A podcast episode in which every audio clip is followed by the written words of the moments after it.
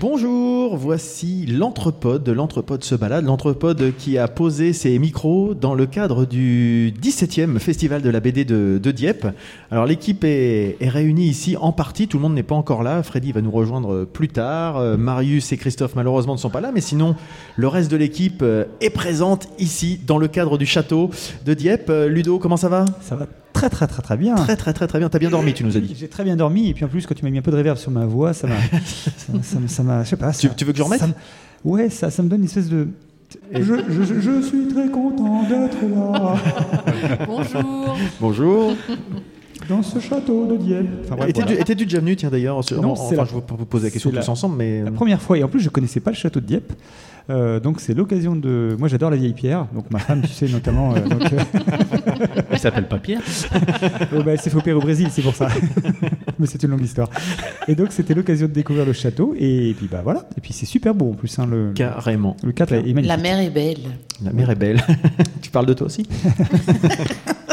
Et toi, Didouille, du coup Ah, moi, je suis super T'es- contente t'es contente d'être là, d'être là aussi. Il a fallu se lever tôt ce matin, mais, c'est pour la bonne cause. Bah oui. Je suis très contente. Bon, ça c'est cool. Euh, Déjà parce que je vous retrouve. Oh, c'est chanty, c'est chanty. Et puis, euh, je suis sûre qu'on va passer une excellente journée Oh, à- bon. avec tous ces. En tout cas, on est bien accueillis. On Exactement. est déjà très bien Tout accueillis, on a un cadre bien sympa. Puis on a eu un beau badge. Oui, ah oui. Ouais. Et on a des tickets pour la boisson. Il n'y a que Starlet je qui a, il y c'est a c'est que- alcoolisé ou pas ouais, je sais pas. Il y a- il y a que Starlet qui a oublié les pains au chocolat. Ah, c'est, ouais, un bah, c'est voilà. un peu décevant, faut être Ouais, honnête. on va lui couper, on va lui couper le micro On n'en a du coup. pas ramené non plus. hein. c'est pas faux. Et toi, Arnaud? Bah ça va, très Ça va bien. très bien Ouais, bonjour. bon, bah, Bonjour, oui, quand même, raison. Effectivement, je, je découvre aussi le château de Dieppe. Je Ah oui, personne Dieppe, ne je- connaissait, en je fait, n'étais pas monté tout bêtement. D'accord, ouais, ouais, mais c'est vrai qu'il surplombe vraiment Ouais. la ville. Et depuis les remparts, on voit, des, on voit la, mer. Euh, mer. C'est très Ouais, sympa. très. Déjà, ça, ça nous change euh, l'horizon depuis quelques jours. Ça nous fait pas de mal. Et toi, ma petite starlette? Bah oui, je suis contente, contente d'être là Bah oui, carrément. On Au est bord euh, de la mer, avec les copains, machin, dans le château, c'est parfait. dans un château du Moyen Âge, comme diraient mes enfants. Je suis Voilà. dans mon élément. Voilà. C'est mes enfants trouvent que je parle comme au Moyen Âge. voilà. D'accord. Donc voilà. Donc c'est un On peu leur vanne- le dire C'est leur, leur vanne du moment. Donc euh, d'accord. ils trouvent que je suis euh, comme il faut. Donc oui, bah, dans le cadre de, de ce, de ce festival, déjà merci euh, aux organisateurs. Alors on va certainement avoir euh, Jean-Pierre Surest, le président, tout à l'heure à notre micro. Euh, Fred Duval qui nous a fait également, c'est lui qui nous a un peu incité à venir. Puisque bah, Fred, on, on le suit depuis un petit moment, et puis c'est vrai qu'après Normandie Bulle, il avait dit que ça serait sympa. Je crois qu'il fait partie de l'organisation du, comité d'administration de l'association qui organise ce festival. Et puis bah, c'est vrai qu'on voit, euh, nous on est à l'intérieur, on est au niveau des, on prendra quelques photos, hein, vous pourrez voir qui agrémenteront le, le billet, mais on est euh, au milieu d'une exposition, donc une exposition sur, euh, sur l'aviation et, et Dieppe, euh, qui, est, euh, qui consiste en plusieurs planches de, de BD de Wallace et de Agosto. Alors Stéphane Agosto, je crois, si je ne dis pas de bêtises, mais on prendra quelques, quelques photos. Et puis, bah, du coup, on a des gens qui, qui viennent voir l'exposition et qui nous voient sur leur passage. Donc, c'est- ils sont un peu interloqués pour certains. Et puis, bah, ce qui est sympa, c'est à l'extérieur, c'est des tentes. Les, les dessinateurs, les exposants sont, sont dans des tentes et on a la chance d'avoir le temps relativement avec nous. Donc, euh, ça va être sympa. On va aller prendre quelques. Quelques témoignages. Alors, qu'est-ce que vous attendez de, de ce festival? Est-ce que vous attendez quelque chose? Est-ce que vous avez des, De des choses que- découvrir. de découvrir Ben oui, de découvrir euh, de, nouveaux, de nouveaux artistes. Parce que c'est vrai qu'on avait déjà couvert Normandie Bulle, on avait déjà euh, euh, traité le sujet euh, et euh, rencontré déjà Wallace, Fred Duval. Là, c'est l'occasion justement de découvrir d'autres univers, peut-être. Bah oui, et c'est c'est international, puisque, alors peut-être pas pour les interviewer, mais il y a des Serbes qui sont là. Donc euh, voilà, c'est pas uniquement euh, normand. Alors c'est- c'est c'est pas, c'est pas une qualité d'être que normand ou un défaut, mais en tout cas, Quand voilà, il y, a- y un peu de tout.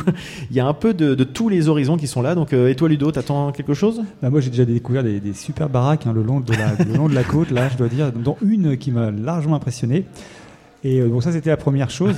Maintenant, la, C'est le festival d'architecture, je crois. voilà. Non, par contre, la deuxième, c'est l'occasion d'avoir de faire des rencontres avec, avec euh, tout un tas de gens, que ce soit des auteurs, si c'est possible, euh, quand, ils seront disponibles, et puis les festivaliers, enfin, comme d'habitude, quoi. hein, euh, voilà, découvrir, découvrir. Qui sont découvrir, venus en et masse. encore découvrir. Ils sont venus en masse. Il y a déjà- y a déjà énormément de Il y a queues pour les énormément de monde. Bonjour. Exactement. Il y a énormément de monde qui est présent. Là, c'est vrai que nous, quand on est arrivé à 9h pour installer le, pour installer le stand, il y avait déjà des gens qui attendaient alors que le festival ouvrait qu'à 10h. Oui. et dès que c'est arrivé, il y a eu euh, un afflux, là, notamment la tente juste à côté, juste à côté de nous Pour qui, qui fait de la, déjà des chasse aux dédicaces. donc il y a des dédicaces en intérieur aussi, là-bas, au niveau de le- du guichet d'entrée. Enfin, il y, a, il y en a un petit peu partout, c'est vrai, c'est disséminé partout. On peut se balader, flâner dans le, dans le festival et ça a un petit côté euh, très sympa, je trouve. C'est la première fois qu'il se tient au la château, je crois. première fois qu'il se tient au château, Je me effectivement. la question. Je sais pas où ça se tenait avant, parce que c'est la première fois que je viens tout court à ce L'an festival. dernier, je crois qu'ils étaient sur une navette euh, Dieppe New Haven. Tu as raison. Une- Ah ouais, carrément. Et Ils puis les avaient- années d'avant, Sur un ferry, un petit, fait- un petit ferry, c'était plutôt sympa. Alors forcément, les places étaient limitées, Oui. euh, mais ça, Jean-Pierre aura certainement l'occasion de nous expliquer un petit peu le coup, contexte l'an de dernier, ce- c'était le 16e festival de la BD, et le, le premier festival du vomi, tu- je crois. Ouais, parce que tu veux dire qu'il y a deux ans, c'était le 15e festival de BD, du coup, C'est peut-être a 17 ans, c'était le premier. Non, mais quand- des trucs de dingue, des trucs de fou en fait. On en apprend tous les jours. Merci Ah bah moi, c'est- pour ça la physique quantique, ça me dépasse toujours. Mais là, Et toi, Starlet, alors? Qu'est-ce que- qu'est-ce qui- Est-ce que tu attends quelque chose de, de ce festival? Je passais un bon moment, moi voilà. Bon, ça, oui, voilà. Non mais voilà, c'est ça, c'est découvrir, me laisser porter par euh, par les embruns. Un peu de pédagogie, Nico. Peux-tu nous rappeler les initiales de BD commençons, par, commençons par le commencement. La bande dessinée. Voilà. Alors Dieppe, c'est Dieppe, c'est une ville qui est côtière C'est sur l'a Seine-Maritime. Effectivement, on a dit qu'on était auprès de la mer, mais effectivement, tout le monde ne connaît pas forcément Dieppe. Étendue de galets. Voilà, c'est une plage de galets.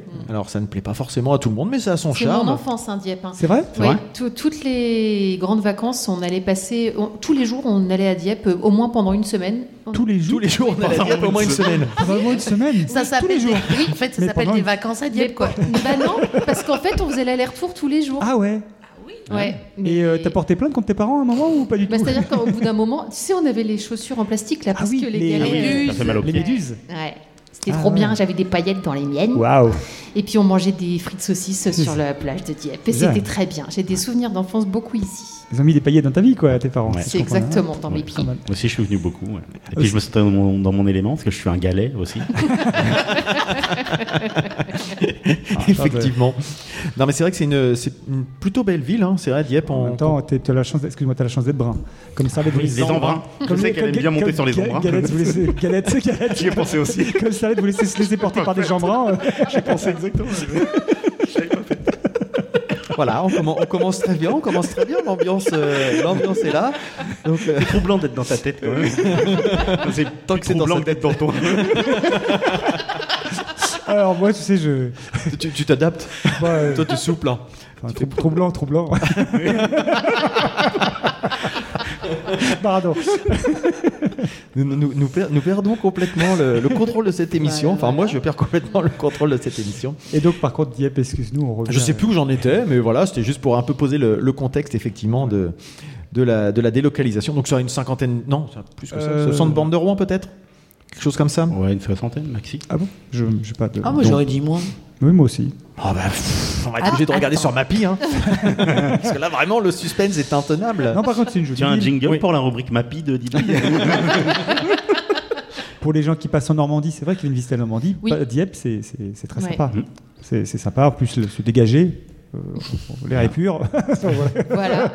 un magnifique festival de cerfs-volants tous les deux Oui, ans. oui, Oui. exactement. En septembre, qui, devait, qui a dû se dérouler il y a pas longtemps, non, du coup? C'est à la rentrée, non si Je crois que c'est hein tous les deux ans, Mm. donc euh, c'était pas cette année. D'accord, bon. Auquel je ne suis jamais venu d'ailleurs non plus, mais. euh, ça. Moi, j'y allais quand j'étais petit.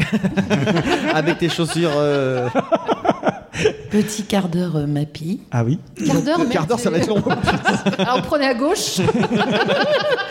Non, mais j'aurais pu vous donner toutes les possibilités à pied. Rouen-Dieppe à pied. Rouen-Dieppe C'est très long. à- Ah bon. C'est très long. Alors, on va se Si contenter. vous nous entendez maintenant, c'est trop tard, faut pas venir. Non, il y a bien tro- 63,6 Ah. kilomètres. Ah oui, ça commence à faire. Oui, bah voilà, j'étais à 60, voilà. on n'était pas très loin. On était bien. Profitez-en pour venir et visiter la côte comme ça. Oui. Tout à fait. Et venir visiter. Et d'ailleurs, ce qu'on n'a pas dit, c'est que à l'occasion du festival, l'entrée du, du château est gratuite. L'entrée du château est gratuite. Donc euh, ça permet de peut-être pas rentrer complètement dans, dans le, le- le détail des visites qu'on peut faire dans, dans un cadre uniquement euh, de musée, mais pour venir voir le cadre, euh, c'est toujours ça, euh, c'est sympa quoi. C'est un vrai, un Non, vrai plus. c'est- C'est bien organisé parce qu'un parking visiteur est justement euh, créé. Tout à fait. C'est très intéressant. Ça, c'est bien organisé. Bah non, mais le château étant en hauteur, on pourrait penser où est-ce Mais qu'on va se garer. Mais Ah, il y a justement un Dans les parking douves, qui est parking prévu. souterrain. Bah, au début, je voulais prendre le, Il y a un parking le 26. téléphérique. je me suis rendu compte qu'il n'y en avait pas. Bah, comment t'as fait alors? Bah, je suis venu au parking visiteur parce que c'est super bien fait. Il y a Oh, une buvette. Tu peux leur dire C'est que. bien organisé aussi. Une On peut boire des trucs du café. Didouille, Didouille, tu les emmerdes, man. Tu- tu- tu- Te laisse pas abattre. c'est- c'est- c'est- Il y a des De toilettes. toute façon, c'est. c'est- J'ai vu alors, des Il y a des water. Ah, moi j'ai fait pipi sur la route en sortant. Si c'est super bien fait, il y a des À coins où tu peux faire pipi aussi. euh, Ouais, vous connaissez, il veut toujours marquer son territoire dès qu'il vient. On l'appelle le chat. Le matou. Le matou.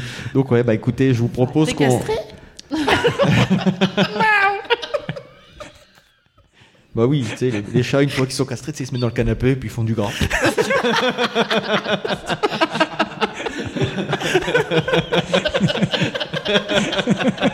ah, ah, ça buait, ça commence à faire de la baie, ça commence, ça commence.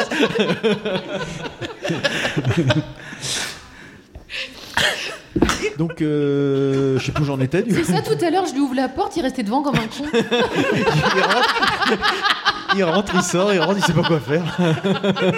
Et t'as vu quand il s'est installé à côté de toi, il a commencé à remuer la queue.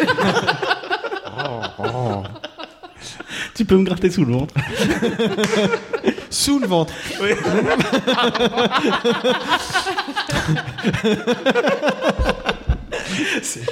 Ça commence vraiment. euh, on, dévie, je pense qu'on n'est plus tout à fait dans le sujet de base. Et enfin, je sais plus où. Le chat, le chat, c'est une BD. Oui, c'est Exactement. bah, Ah, bah, voilà. ah, on retombe sur le Lu. pack. Eh ben, Voilà, Boum, formidable. voilà, exactement. Dis donc, ça là c'est fort. On a l'impression, qu'on fait ça À semaines. l'international, le chat, c'est aussi euh, chi. Chi, le petit chat, Bah exactement, qui est une BD. Et puis euh, le chat un du rabbin. Le chat du rabbin. Exactement. Et Mais puis oui, à Dieppe, il y a des chaluts. Voilà, exactement. Chalut, ça va Ben oui. Donc Bon. on est bien. On est bien. Moi, je trouve que vraiment, c'est une introduction géniale. On Bah, n'a c'est- jamais fait. C'est digne de. Marius. hein. Finalement, Franchement, Bah, oui, au début, je me disais, il a oui. fait sa feignasse, il a pas fait d'intro. Déjà, c'est normal parce que c'est un entrepôt de ce balade. Je me, suis, Ouais. je me le suis dit après. Et en fait, on n'a pas vraiment besoin de lui. non, parce que Puis comme il écoutera jamais, on peut dire tout ce qu'on veut. Oui, c'est vrai déjà. Ah, il écoutera peut-être parce qu'il ne sera pas là. Non? Ouais. il est, quand il est pas là, ça peut lui arriver d'écouter, mais en tout cas, on a, on a réussi à faire sans lui. Et Écoute. euh, bah, je pense que c'est, on peut prendre une décision. Faisons sans lui. On peut boucler. Voilà, c'est acté à l'unanimité des gens présents. On peut boucler ça. Qu'est-ce qu'on fait du coup? On va faire Bah, un petit tour on va faire un tour. Allez, Ok. et puis, Allez, bah, bisous. voilà. Je vais trouver un pain au chocolat. Allez, Allez, à toutes. à toutes.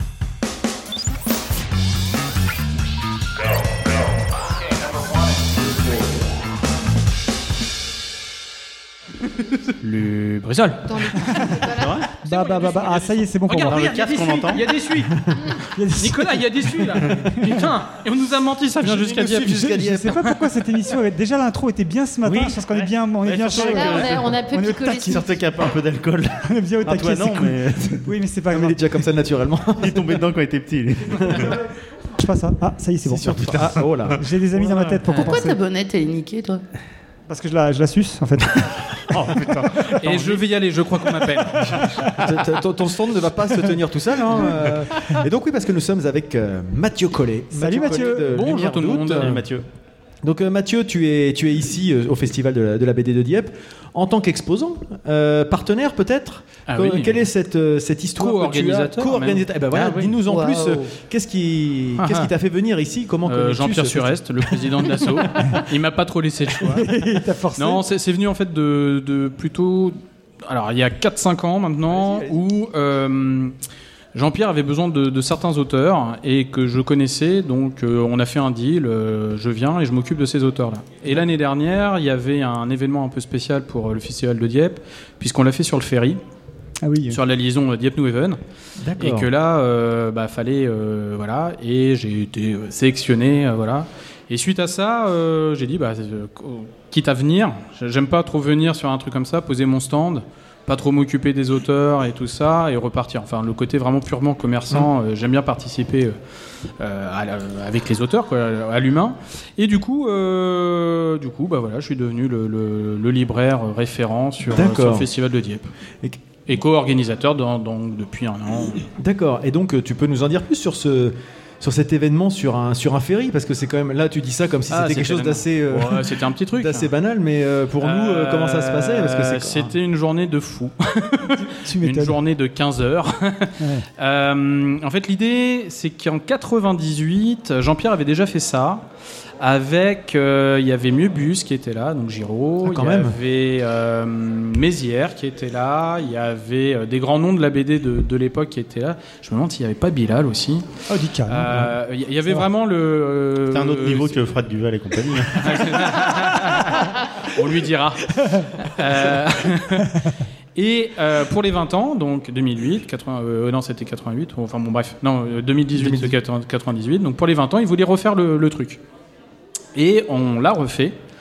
C'est compliqué à mettre en œuvre parce que la compagnie est en privé, parce que nous on a des, des- des désirs en tant que festivalier de d'implantation et tout ça. Il faut trouver un compromis. il y a des euh, contraintes tout quand le même, temps, voilà. Euh, eux, ils ont des horaires à respecter. On n'a pas le choix. On peut pas être en retard. C'était quand même faire venir. euh, on est, il y avait à peu près une quarantaine d'auteurs et il y avait euh, 600 passagers à faire entrer en une demi-heure. Donc des choses comme Ah oui. ça. euh, Et- Excuse-moi, en pratique, parce que c'est ma question, elle va peut-être être con, mais vous avez fait, vous, vous restiez à quai ou c'était Non, euh, non, non, on faisait vous la liaison. Vous avez fait la liaison. C'est la liaison normale Dieppe-Nouéven C'est génial ça. aux heures normales. Ah ok. Mais, Mais privatisé euh, pour le festival, Non, quoi. pas privatisé, c'était ouvert, sauf qu'on avait des billets préférentiels pour les festivaliers. D'accord. Et, euh, et les auteurs, bien sûr. Enfin, bon, après, il y a tout un truc. Et il fallait que tout soit. euh, parce qu'une fois qu'on est sur le bateau, Ah bah il y a plus de voilà, il me manque tu- une prise électrique. J'ai pas de prise électrique. Ah ouais. Tu peux pas dire aussi, je vais passer euh, une demi-heure, voire. euh, tu, Oui, pour le festivalier, ça veut dire quoi. que- Ah, t'es là-dedans. Donc, on est parti à. je sais plus, à 11h, je crois, un truc comme ça. Et on est revenu à 23h. Ah Ouais. D'accord, ouais, ça fait une belle journée quand même. Voilà. Faut pas avoir le mal de mer quoi. Moi, je l'ai pas eu.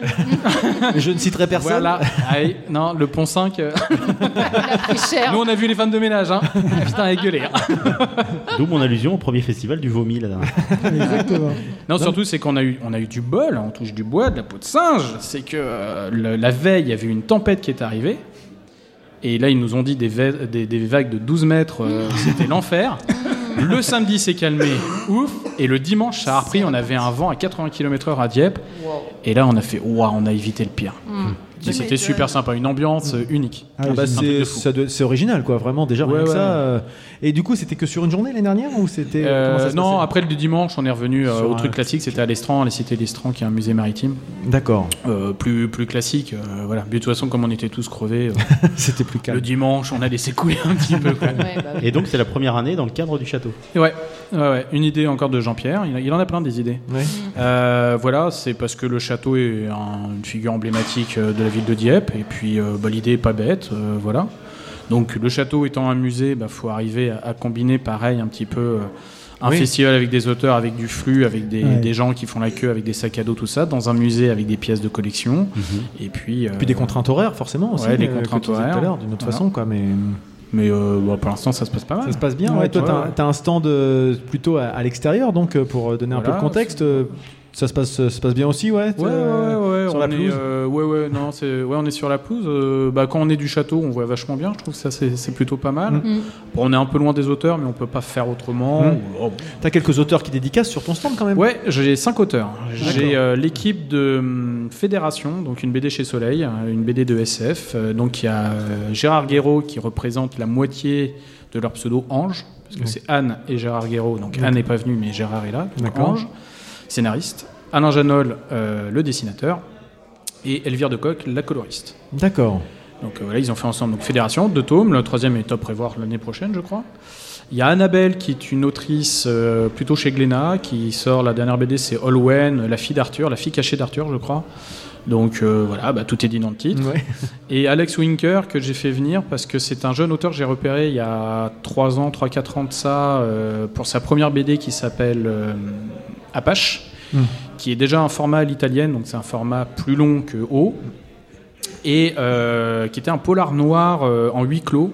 Et je trouvais ça gonflé de la part d'un premier mec qui fait une première BD de faire un truc comme ça. Le huis clos en BD, c'est un peu, vite- ça peut être vite chiant. Et là, euh, il s'en était sorti de main de maître. Depuis, il a fait deux autres BD. Panama Albrand, qui est une biographie d'un boxeur donc, qui s'appelle Panama Albrand.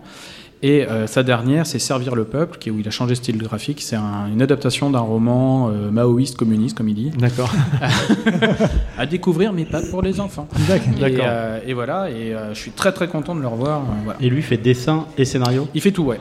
Dessin, scénar, couleur. Alors après, c'est- des couleurs légères, c'est plutôt de la bichromie ou enfin, deux couleurs, trois couleurs. C'est pas, c'est pas de la BD plutôt classique. Hmm.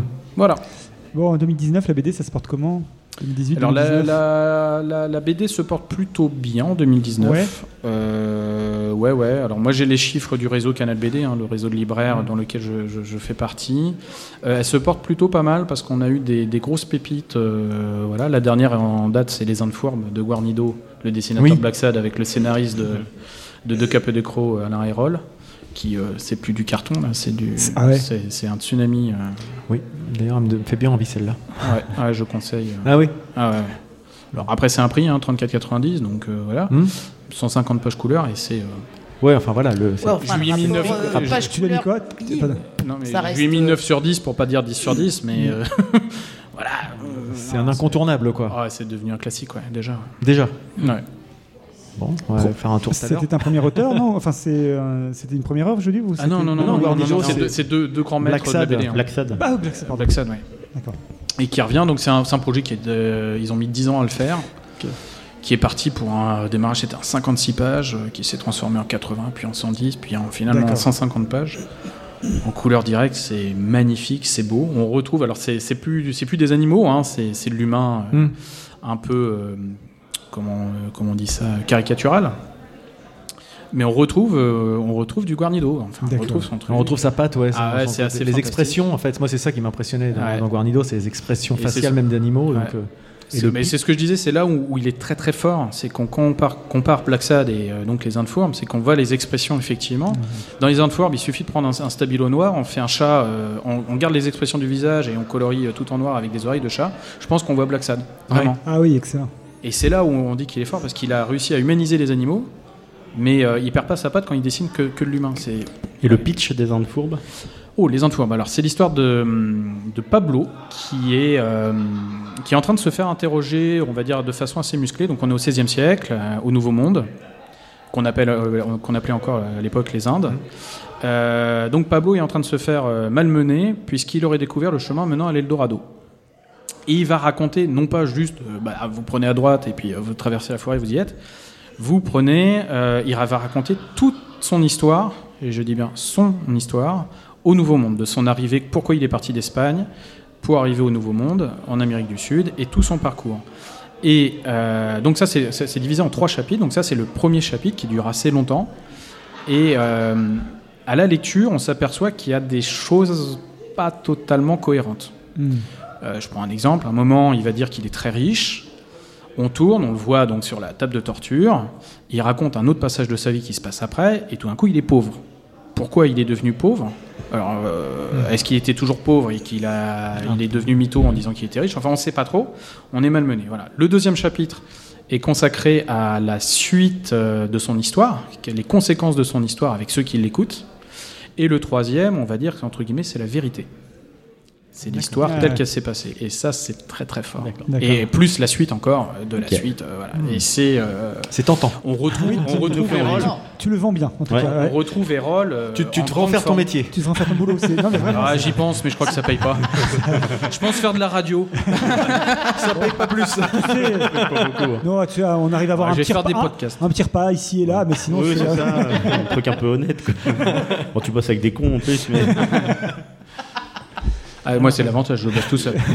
Le patron est très con, mais sinon. euh, Non, mais par contre celle-là, et donc euh, ouais, c'est vrai que ça donne envie. En tout Ouais, cas, le- carrément. le- le- ouais, gros, gros succès. Donc ça c'est, tu parles de ça comme euh, d'un exemple que la BD fonctionne, mais globalement est-ce que le, je dirais, le, le fonds de commerce les, les fonctionne aussi Ah, ah, Ou est-ce qu'il y a euh, vraiment des choses qui tirent un peu la BD et puis le reste qui vivote Ah bah ça c'est on reste sur le même truc, il y a énormément de parutions, on est toujours euh, sur euh, plus de 5000 parutions. Ça diminue pas, ça devrait. Ouais, c'est beaucoup, ouais, Ouais. peut-être. Donc la part du gâteau est très très divisée parmi les auteurs. Il y a des gros problèmes d'auteurs, ils en parleront mieux que moi euh, sur la rémunération des auteurs. Euh, voilà. Après, euh, bah, il y a des gros gros succès, puis bah, il y a des choses qui passent complètement au travers. Mm. J'accuse aussi un petit peu, c'est pas que les auteurs, euh, voilà, c'est pas une question de qualité des auteurs. Euh, Il y a des choses euh, que les éditeurs font spécifiquement. Ils savent très bien que ça va partir en CDI au collège ou au lycée. Nous, en SP, Oui, bah, on oui. rame à vendre. Enfin, c'est Ouais. pas, euh, c'est pas notre. Tu dois les avoir dans le catalogue parce que c'est une sortie, Voilà. mais tu sais très bien des que tu en choses vendras. hyper historiques. Ouais, bah c'est hyper historique, mais euh, grosso modo, C'est pas, il y a- ça manque de fun, quoi. C'est, Ouais. euh, C'est hyper niche, quoi. Et surtout, c'est pas assez ludique, ou enfin, en tout cas, Ouais, c'est euh, ça, ouais, attractif. Et, euh, et tu disais tout à l'heure, euh, dans quelques mots, par contre, toi en tant qu'indépendant, par rapport euh, à la situation, c'est compliqué, c'est pas toujours facile. Ah non, mais 2019, 19, euh, commerçant parle à Rouen, c'est limite ouais, euh, si c'est- suicidaire. Non, parce que c'est important, Non, même si super pas compliqué. L'année, Voilà. l'année est très très compliquée, mais bon, voilà, on va attendre 2020, puis ça ira mieux. Euh, non, bah, on a eu les mois, gilets jaunes tous les samedis qui nous ont plombé commercialement tous les samedis. Euh, ça a duré trop longtemps, Mm. avec des débordements, avec une grande peur des, des clients euh, non gilets jaunes, euh, des quartiers nord, des quartiers est, des quartiers ouest, à descendre en ville. Même quand ça a cessé, il y a eu cette réputation à Rouen, de cette rumeur qu'ils étaient toujours là. C'était vraiment spécifique à Rouen? Euh, bah oui, parce que Rouen, on est quand même la troisième ville la plus touchée Ouais. par les gilets jaunes. Alors Mm. euh, Paris, Paris est trop grand, Mm. donc Paris, les librairies parisiennes marchent d'enfer. J'ai pas D'accord. compris. ouais. Euh, après, il y a eu Bordeaux. vous, vous êtes en Bordeaux, plus en pas. plein sur la zone de manifestation. Bah oui. Euh, moi, je suis juste à la frontière ouais, de- enfin, du périmètre interdit par, par préfet. Ouais. Ouais, donc ça limite. Enfin, forcément, les, les gens euh, veulent pas venir. Se Ouais, puis à bah, ça, voilà, puis en fait ils avaient peur de venir en voiture Mm. et de se retrouver bloqués Ouais. euh, dans un bouchon avec des gilets jaunes tout autour, euh, plus ou moins casseurs, parce qu'à la fin c'était quand même plus des Oui. casseurs que, que de véritables gilets jaunes euh, revendicateurs. Euh, voilà, donc il y a eu ça. Après il y a eu l'armada. Bon, l'armada, on sait que euh, ça amène pas de monde en centre-ville. Enfin, je m'attendais Mm. pas à un truc. Sauf que quand après l'armada, ça a effacé le- le- l'effet gilet jaune. Donc ça, c'était génial. Sauf que quand ils- les, les, les Rouennais sont revenus, bah, ils ont plus reconnu leur ville parce qu'il y avait eu des travaux entre temps. Les stationnements ont Oui. un peu disparu, Les rues, les rues ont été refaites, embellies et tout ça, mais elles sont devenues piétonnes. Alors écologiquement c'est très bien, mais euh, commercialement il fallait faut s'y faire. Donc gilet jaune plus ça, voilà. Donc après il y a eu l'été, bon euh, l'été euh, C'est calme. c'est l'été, c'est toujours un peu calme. Et là, à la rentrée, on a eu deux nouveaux premiers week-ends de septembre, les gilets jaunes. Donc là, on a sauvé la mise parce que les gens n'étaient pas au courant. Hmm. Sauf que en une semaine, ils ont eu le temps de savoir que les gilets jaunes revenaient. Donc le deuxième week-end a été compliqué. Hmm. Et puis bah là, il y a un petit truc qui s'est passé, un petit, un petit fait divers. Nicolas, t'es pas au courant. on voyait, on voyait tu- pas la devant. Tu le ressens bien, ouais. Ça- Oui. ça- justement, comment ce type d'é- d'événement euh, extra, euh, Euh, bah là, on est. comment le, on le replacer vit, dans le contexte. Ouais, parce les- que donc pour c'est qui- l'incendie de l'usine Lubrizol à, à Rouen. Donc toi, tu étais forcément dans le panache quand on voit un peu près comment ça se passe. Euh, Comment alors pas- la librairie peut-être pas directement trop, Non, ça va Pas trop. Euh, je pense qu'on était un peu juste à la limite. C'était un, on- ça a dû jouer à quelques centaines de mètres. Hmm. Euh, sans- alors déjà moi pour y accéder en centre-ville, bah, j'ai pas pu. L'autoroute était Ah fermée. bah oui. Euh, donc j'ai galéré. Donc j'ai attendu l'après-midi pour pour pouvoir descendre. Et puis bah là une ville morte. Comme Oui. rarement, euh, enfin comme rarement, je- enfin non, c'est pas rarement, j'ai jamais vu ça et j'ai pas envie de revoir parce que ça fout limite la flip. Ah bah c'est clair. Ouais, ça Il faisait sombre. ouais. Déjà ce jour-là, c'était très nuageux. En plus, ce nuage noir là qui puait, euh, enfin voilà, euh, qui, c'est- c'est- c'était, euh, on respirait pas. Moi, je l'ai traversé, on respirait pas. Et euh, bah, les, les rues les plus commerçantes, euh, personne. Mm. Enfin, trois boutiques euh, et parsemées comme ça. Même le dimanche, euh, Oui. en plein en plein hiver, euh, par, par temps de neige, il y a plus de monde dans les Oui. rues que là, quoi. Euh, voilà, des, des stationnements partout dans les, dans les rues. j'ai, pas, pas galéré pour trouver une place de parking, c'est super, mais euh, ouais, il y a un petit côté ap- un peu ap- apocalyptique. Bah oui. Euh, enfin, moi, je me suis revu dans une, dans une BD, quoi. Mm. Euh, on se dit, oh, bah, attendez, il y a un truc là, j'ai loupé, j'ai Oui. loupé quelque chose, euh, voilà. Euh, bon, donc jeudi, journée morte, hein, voilà. Bon, tac. Euh, quand il s'est mis à pleuvoir, moi, je tenais plus à la librairie, j'ai dû fermer à, Ah oui 6h30 parce que, bah, nez qui gratte, gorge qui L'odeur. gratte, euh, Ouais, l'odeur, le- la pluie avait fait retomber c'est Mm. dans, dans ce côté-là, donc euh, voilà. Donc, euh, je suis allé me purifier chez moi. Et puis, euh, bah, le vendredi, euh, le vendredi, bizarrement, il y avait vachement, il y avait beaucoup de monde. Ah ouais. Ah oui Beaucoup de jeunes, alors pas de famille, hein, euh, beaucoup de jeunes, euh, moins de 30 ans, qui étaient dans la rue, donc euh, voilà. Des étudiants qui qui Ah bah, pas forcément à l'école et puis qui savaient pas trop quoi foutre de leur journée, Ouais, peut-être. ouais, mais pas, pas de famille, vraiment Mm. pas de famille. Et pas d'oiseaux aussi, je Mm. tiens à le dire. Euh, non, mais j'ai eu des indications. Dit, euh, ouais, mais en fait, pas d'oiseaux à Rouen. Ça fait assez bizarre. On a toujours Ouais. l'habitude d'entendre toujours un petit, Ouais. un petit cri quelque part. Des, en des fait, pigeons, des machins qui traînent Ouais, partout. les mouettes, les machins, il n'y a pas du tout pendant trois jours. Et le samedi, bah, les Rouennais euh, ont fui. Oui. Rouen, Oui, sont bah allés oui. euh, prendre un bol d'oxygène. Donc samedi, on a eu un samedi pourri. Voilà. Merci et- qui Donc c'est dur, quoi. Et, de- depuis, justement, est-ce que tu sens que ça va repartir ou tu te dis euh, la fin d'année elle va être compliquée euh, Oh, je, je m'attends à rien. là. Je- T'attends rien, non Ah, Je Tu- m'attends à rien. Je- On peut avoir une bonne surprise. En, fait, en fait, ça va dépendre un peu de l'actualité. euh, Oui. C'est ça. euh, si, il y a, si on apprend demain que les, les nuages étaient hyper toxiques, cancérigènes et tout ça, c'est bon, la fin de l'année elle est pliée, on n'en parle plus, euh, Ouais. je vais avoir mes week-ends. Euh, Ouais, on peut voir le bon côté des choses, t'as raison. Euh, voilà, après, c'est- je sais pas, c'est les manifs, il suffit, euh, je sais pas, que le, le directeur de l'usine sorte un mot de travers et ça pourrait péter dans, dans les rues, enfin, il pourrait y avoir des manifestations, donc euh, euh, je ne reproche rien, hein, mais sûr. s'ils manifestent, ils sont, ils sont pas en train de consommer, euh, vulgairement, j'aime pas ce, enfin, Non, mais je- pour toi, pas ce point de vue-là, mais Toi, c'est ton cœur de métier quand même. Ouais, donc ouais. besoin quand même que les gens poussent Voilà. la porte de ta. Je prends un boutique, exemple, hein, euh, je, je- je- je travaille avec un, un hôtel euh, pour les expositions euh, qui est pas loin de la librairie, Mhm. l'hôtel Le Vieux Carré pour pas le citer. Euh, ils sont complets depuis mai. Depuis mai, ils sont complets, 20 chambres, complet, complet, complet. Samedi, 7 annulations. Voilà, direct, pam Cette annulation, pourquoi? Bah voilà. Festival de Darnétal euh, la semaine dernière, trois auteurs qui veulent pas venir. Mm. Ah oui, oui. Alors c'est ça, plus ça, plus ça, mais euh, au bout du compte, bah, Ça fait beaucoup de gens, ça fait beaucoup de pertes. euh, de... et puis on se balade avec quand même pas mal de gens qui portent des masques. hein. Mm. Alors, Enfin, je suis pas allé dans Rouen depuis un moment, du coup. Ah ouais, non, c'est. Voilà. Bah, C'est vrai que l'i- l'image de Rouen qui était un peu remise un petit peu au goût Ouais. du jour avec euh, quelque chose de- d'embellissement. Tu parlais de l'embellissement des villes, euh, des choses de la, de la ville, des rues, etc. C'est vrai que ça porte un sacré coup. Euh, vous, vous êtes vachement tributaire de cette, de là où une activité euh, industrielle va être assez euh, tranquille par rapport à Bah, ça. Vous, les gens, s'il y a la confiance, il y a de l'image, il y a plein de choses. Là, quoi. tous les auteurs que je connais, j'en connais la plupart. Bon, alors, comment ça va Qu'est-ce qui s'est passé exactement? Alors, nous, on est, on est dedans. En, en Rouennais, on est, on est dedans. Il y a des articles locaux qui, qui sortent pas mal. Euh, on, a, on va de surprise en surprise, malheureusement, Oui. mais euh, de mauvaise surprise en mauvaise surprise, je devrais dire. Euh, voilà, mais à l'extérieur, en fait, on se rend compte que euh, il y a un auteur qui m'a dit, mais c'est vrai le truc des, des produits radioactifs. Ah de, quoi Pourquoi Il y a des wax qui, qui sont en train de non, non, il n'y a pas de matière Oui, voilà. radioactive, c'est des matières chimiques, ça pue, ça. Voilà, mais. Voilà, il ouais, faut- faire avec le réel et avec le. Voilà, et à l'extérieur, Le on s'aperçoit que là, on a un problème agglomération rouennaise et que euh, à l'extérieur de l'agglo, bah, ils sont pas forcément au courant. Ils, ils entendent des grosses informations. Il n'y a pas le tri euh, comme nous on peut avoir. euh. Ils n'étaient pas au courant que les 411 produits ont été listés. euh. Pour eux, bah non, il y a toujours la fumée. Bah non, la fumée, ça y est, elle a disparu. Il y a l'odeur, mais il n'y a plus. Bon, voilà. Ouais, d'accord. Donc, ouais, Vivement c'est- 2020, quoi. c'est- Vivement, oui. Ah, si, seulement ça pouvait. euh, J'y crois pas trop, moi. Au 1er janvier, ça change tout. Ouais, je prends les bonnes initiatives. Ouais, super. T'as rien dit qu'on Un arrivera en coup de 2020 non plus. Effectivement, tu as raison Arnaud de, de garder un petit peu euh, de l'ordre dans les idées parce qu'on avait un peu d'optimisme BA. Donc, euh, non, bah, Mais non, voilà, donc on, on- je m'attends pas à grand chose. Voilà, Euh, je pense pas qu'il y aurait de bonnes nouvelles. Voilà, il faudrait. Tout d'un coup, le gouvernement dise Allez, on double les salaires. Là, ouais, mais Ouais. bon, je. voilà, donc après, j'espère qu'il n'y aura pas d'autres mauvais- mauvaises nouvelles. est-ce que tu aurais des, des, des- comment on appelle ça, des, des sorties, voilà, des sorties euh, à, à annoncer pour 2020 qui pourraient inciter les gens à, te de- à donner En envie de 2020, venir, des choses ah, comme ça c'est qui pourraient un peu tôt. Un peu D'ailleurs, tiens, c'est intéressant. À partir de quand tu as les, sorties pour la fin- Je pour la fin de l'année Ou pour la fin de l'année déjà Ah, oui. la fin de l'année, oui, Ouais, c'est travaillé le mois de juin, ça.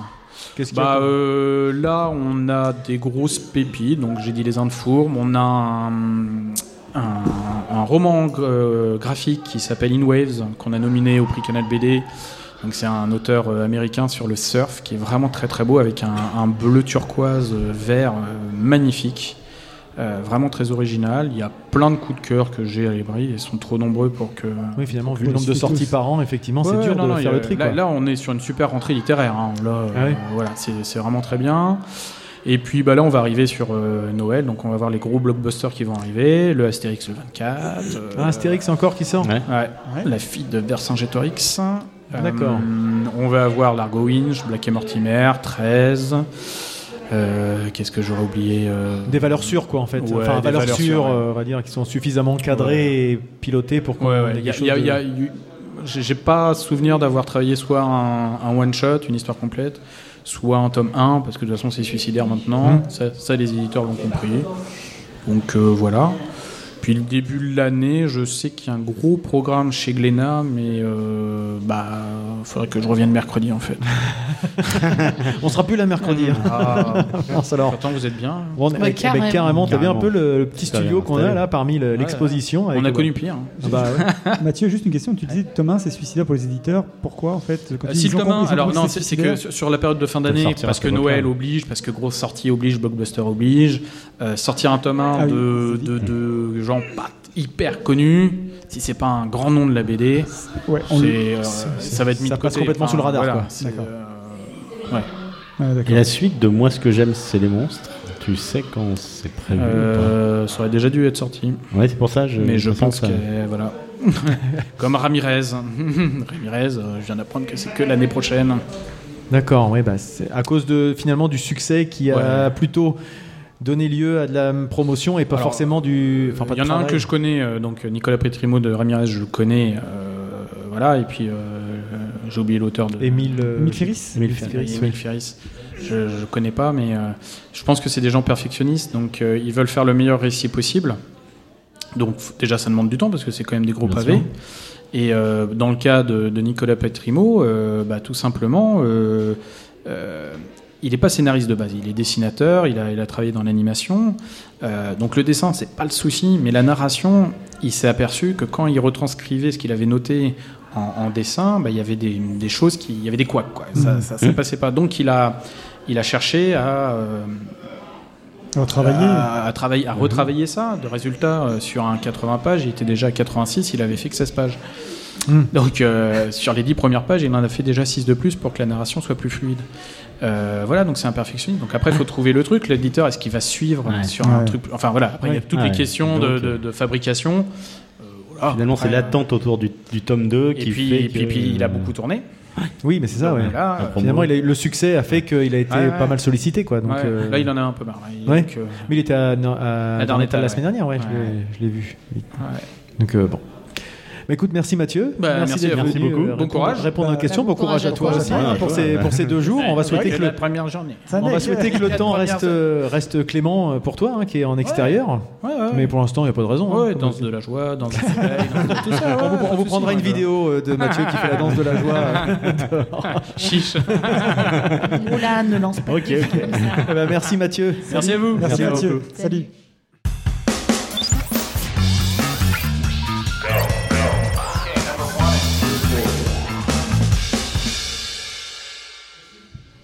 Ah oui, parce que sinon je vais entendre des conneries de Mathieu. euh, surtout. Bon, on vient de les entendre pendant 20 minutes, nous. non, non, c'est bon, non, ça suffit. Alors, hop, euh, est-ce que c'est bon? Est-ce qu'on entend Monsieur Créti? Moi, j'ai, euh, Parfait. j'entends très très bien. Euh, je, je sens la cigarette. hein, Je viens de fumer une clope. euh, Bah, c'est rapido, hein. parfait. Ah bah bravo. Enfin, je sais pas si c'est parfait. Je suis désolé. hein. Donc nous avons à, à notre, à notre micro Stéphane Créti, donc Stéphane Créti, euh, illustrateur, si je dis pas de bêtises, Oui. c'est le bon terme, donc Oui. notamment illustrateur aujourd'hui dans ce qui nous dans ce qui nous intéresse du festival, de la- de l'affiche du festival. Euh, donc on va parler un peu à- avec vous de, bah, de, de votre métier, de votre de votre œuvre, et puis bah, aussi comment on arrive à faire la- l'affiche d'un festival comme celui de, de Dieppe? Oh, ça va être très court comme histoire. Ah bah. Euh, c'est Jean-Pierre. Écoutez, euh, ça fait maintenant euh, 8 ans, 9 ans que je viens à, à Dieppe. Euh, c'est un festival que- qui est incontournable pour, euh, pour moi et ma compagne, en l'occurrence, qui vient systématiquement. Parce que c'est un moment euh, très agréable, euh, parce que c'est un lieu qui est... euh, enfin, bon, je ne sais pas si vous êtes résident de Dieppe. Euh, moi, c'est un lieu que j'aime beaucoup, beaucoup. Euh, euh, J'ai découvert le littoral... comment dire, prolétaire. Pour moi, le littoral, le littoral, c'était le sud et c'était infernal, je détestais. Ah oui. Et euh, j'ai découvert un littoral euh, agréable. Moi, je viens des Ardennes, hein, je suis d'origine des Ardennes, et euh, j'ai j'ai découvert un, un lieu où les Ardennes étaient entourées de, de mer. et C'était D'accord. vachement bien. Il y a des PMU ici, c'est vachement bien. Essayer de trouver un PMU à Cannes, c'est un enfer, c'est Les horrible. gens jouent au kéno. Ah ouais, non, c'est une catastrophe. Moi, Un rapido, un petit rapido. Et tranquille. donc euh, j'ai découvert Dieppe il y a 8-9 ans et donc du coup ben, systématiquement on vient, euh, vient tous les ans parce que Jean-Pierre nous fait le, plaisir de nous inviter systématiquement. Et donc euh, ben, Jean-Pierre m'a fait euh, l'honneur de, me- solliciter pour la, fiche cette année Euh, et j'étais heureux de, lui rendre... euh, modestement euh, tout ce qu'il nous donne, parce que c'est un gros travail, hein, euh, ce, festival. Et, euh, modestement, on essaye de, rendre à Jean-Pierre tout ce qu'il nous donne, euh, tout, euh, tout son plaisir, tout son- sa bonne humeur. Bon, il grogne souvent, hein, Jean-Pierre, quand même. hein. Euh, sa bonne humeur, euh, enfin, le médaille, on, est, c'est on pas est- grave. on est accueillis comme des rois ici. Ah euh, voilà, on est, on est, on- c'est très agréable, c'est très convivial. C'est euh, voilà. Moi, je suis quelqu'un de très casanier. Pour me faire sortir de chez moi, il faut, faut faire un sacré effort. Et, euh, et donc voilà. Du coup, moi, j'ai fait, euh, j'ai l'affiche, j'ai fait l'affiche quand même de cette manière-là, sans trop réfléchir. hein. J'ai, euh, j'ai des plannings très très chargés. Et donc du coup, euh, euh, quand euh, Jean-Pierre m'a demandé euh, de faire une affiche et que l'idée euh, bah, cette année c'était euh, de, faire le, festival au niveau du, château, ben voilà, on est parti. Il se trouve qu'à ce moment-là, euh, je regardais à nouveau les Miyazaki. Euh, bah oui, Alors nous on euh, est fans à ah, voilà, bah, moi je suis un gros fan de Fiaz- Miyazaki Pareil. et, et j'ai découvert ça via mes enfants Mhm. euh, il y a une vingtaine d'années euh, et donc j'étais en pleine phase de, de régression, j'étais en train de me refaire tous les Miyazaki euh, en bossant et puis euh, bah, je me suis dit château, château, château Bah dans le oui. ciel, c'est parti mon kiki bah. Sachez que souvent euh, les artistes ils ont des idées à la con et puis après ils, ils enrobent, hein, ils se disent oh l'inspiration et tout ça. Non, non, non, non, non, c'est juste les gars ils étaient en train de bouffer un Toblerone, tiens je vais faire un Toblerone, c'est super. Ah, faut pas casser le, le mythe comme Si, ça. Si, si, si, il faut casser le mythe. Il faut, non, non, non, il faut leur dire, il faut les rabattre un petit peu sur la terre. non, non, non, il faut- Et donc voilà, en gros, euh, l'affiche, ben, l'affiche c'est toujours, euh, c'est plus un retour vers les, euh, vers les organisateurs que quelque chose de, de- de- D'accord, de- de- d'égoïste et d'égocentré. Égocentré. C'était vraiment pour rendre à toute l'équipe, à Jean-Pierre et au-delà, à tous les bénévoles qui travaillent euh, comme des dingues pendant toute l'année pour organiser, pour accueillir euh, une tripotée d'égocentrés. euh, et donc euh, voilà, c'était dans cette logique-là. Et donc euh, là, vous parliez de, de Miyazaki, mais moi, je trouve qu'elle a une influence. Enfin, je l'ai ressenti aussi d'un autre auteur euh, japonais qui est euh, Otomo. Oui. Ça fait Ah très oui. très penser à Steam Boy, euh, je trouve. Est-ce Oui, que bah c'était oui, aussi euh, évidemment, oui. Moi, j'ai, ah bah oui, il y a, Il y a un vrai mélange des deux en fait. Il y a euh, du Miyazaki, il y a du Steam Boy, il y a, voilà, il y a du, du Katsushiro, et évidemment, oui. Oui, oui, parce que moi, je suis, je suis d'une génération où le manga n'existait pas énormément. hein. Quand j'ai commencé à lire de la bande dessinée dans les années 70, j'ai l'âge que je veux. Euh, et, et, dans les années 70, le manga, ce n'était pas du tout diffusé en, en France. hein. C'était une rareté. Et donc, la première rencontre que j'ai eue avec l'univers du manga, moi, je l'ai eue euh, via, Goldmark. Via Akira. hein, les, Akira, oui. bah. le, le Akira qui était sorti euh, dans, en, Fin en 80. fascicule, Ah oui, en fla- livre, en d'abord, floppy, ouais. en floppy chez Glénat. Ouais. Et donc moi j'ai découvert euh, bah, Otomo, euh, Otomo et donc Akira, cet univers manga qui était complètement dingo. euh, Ouais. enfin voilà le, le côté euh, euh, punk, euh, Ouais. science punk, euh, complètement dé- désorganisé. Ah, ça cassait on- complètement des codes qu'on connaissait. on était dans les années 80, euh, avec tout le respect que je dois à Jacques Glénat, mais on était quand même dans l'univers de vécu, des BD, Oui. d'historique, et là, euh, Otomo, la grosse claque dans la gueule, euh, en gros, hein, et c'était euh, c'était un choc. Et donc après, ben, j'ai découvert euh, tout, euh, tout, toute l'anime l'anime japonaise via mes enfants. Euh, qui, qui étaient euh, très très fans là-dessus. Moi j'étais plus euh, générationnellement orienté sur Disney. hein. L'anime, euh, l'anime euh, long métrage c'était Disney. Et donc, euh, bah, tous ces univers-là m'ont très marqué. Alors, ça ne m'a pas influencé au niveau graphique. hein, euh, C'était trop, trop tard. Oui, c'est ça. C'était foutu. Moi, j'étais bouffé au Tintin, donc euh, c'était mort. Et, euh, mais voilà, c'est des choses que j'aime beaucoup. Et euh, ben voilà, on n'a pas souvent l'occasion de faire des clins d'œil aux gens qui nous ont euh, inspirés, qui nous, qui nous donnent euh, de l'envie, parce que des, parfois, on a notre travail, il est euh, quotidien, et des fois, on rentre dans la mécanique. Et de revoir des, euh, des- ouvrir des bandes dessinées, euh, revoir des animes, ça redonne un peps, un, Un petit- ouais. monstrueux. Ça, voilà, on se dit, ouais, putain, c'est quand même bien ce qu'on fait quand même. Quand même, on a quand même pas un métier envie. de merde. Bah, quoi. même. On est quand même que- payé pour dessiner toute la journée. Il faut quand même pas déconner, les enfants. Et, euh, et voilà, c'est ça, ça donne, ça redonne de la vigueur et ça nous rappelle pourquoi on fait ce métier-là. Et par, qui, ce qui, parfois on, on l'oublie parce que par le quotidien, La routine euh, s'installe. la routine et la routine, on oublie un peu l'aspect magique de notre métier. Et donc de temps en temps, c'est bien de se, le- se le rappeler. D'accord. Et vous, vous avez pardon. Non, non, vas-y. Et donc, euh, en, en dehors de- de- de- de- de- d'avoir créé l'affiche du festival cette Ah, année, c'est ton, ton actualité, ce que tu fais J'en ai plein. Alors, vas-y. Je suis improductif. Euh, et euh, il se trouve que cette année, j'ai euh, eu quatre albums qui sont sortis. Et, Ah ouais, euh, oui. je- oui, ouais, voilà, c'est un peu le souci. C'est moi, euh, c'est moi la surproduction. Sachez-le, c'est moi. Ah, c'est ça que Mathieu il dénonçait tout à l'heure. Mathieu dénonçait les. Vous voulez me jeter des pierres, c'est moi. Il faut me jeter des pierres à moi. Je m'appelle Monsieur Surproduction.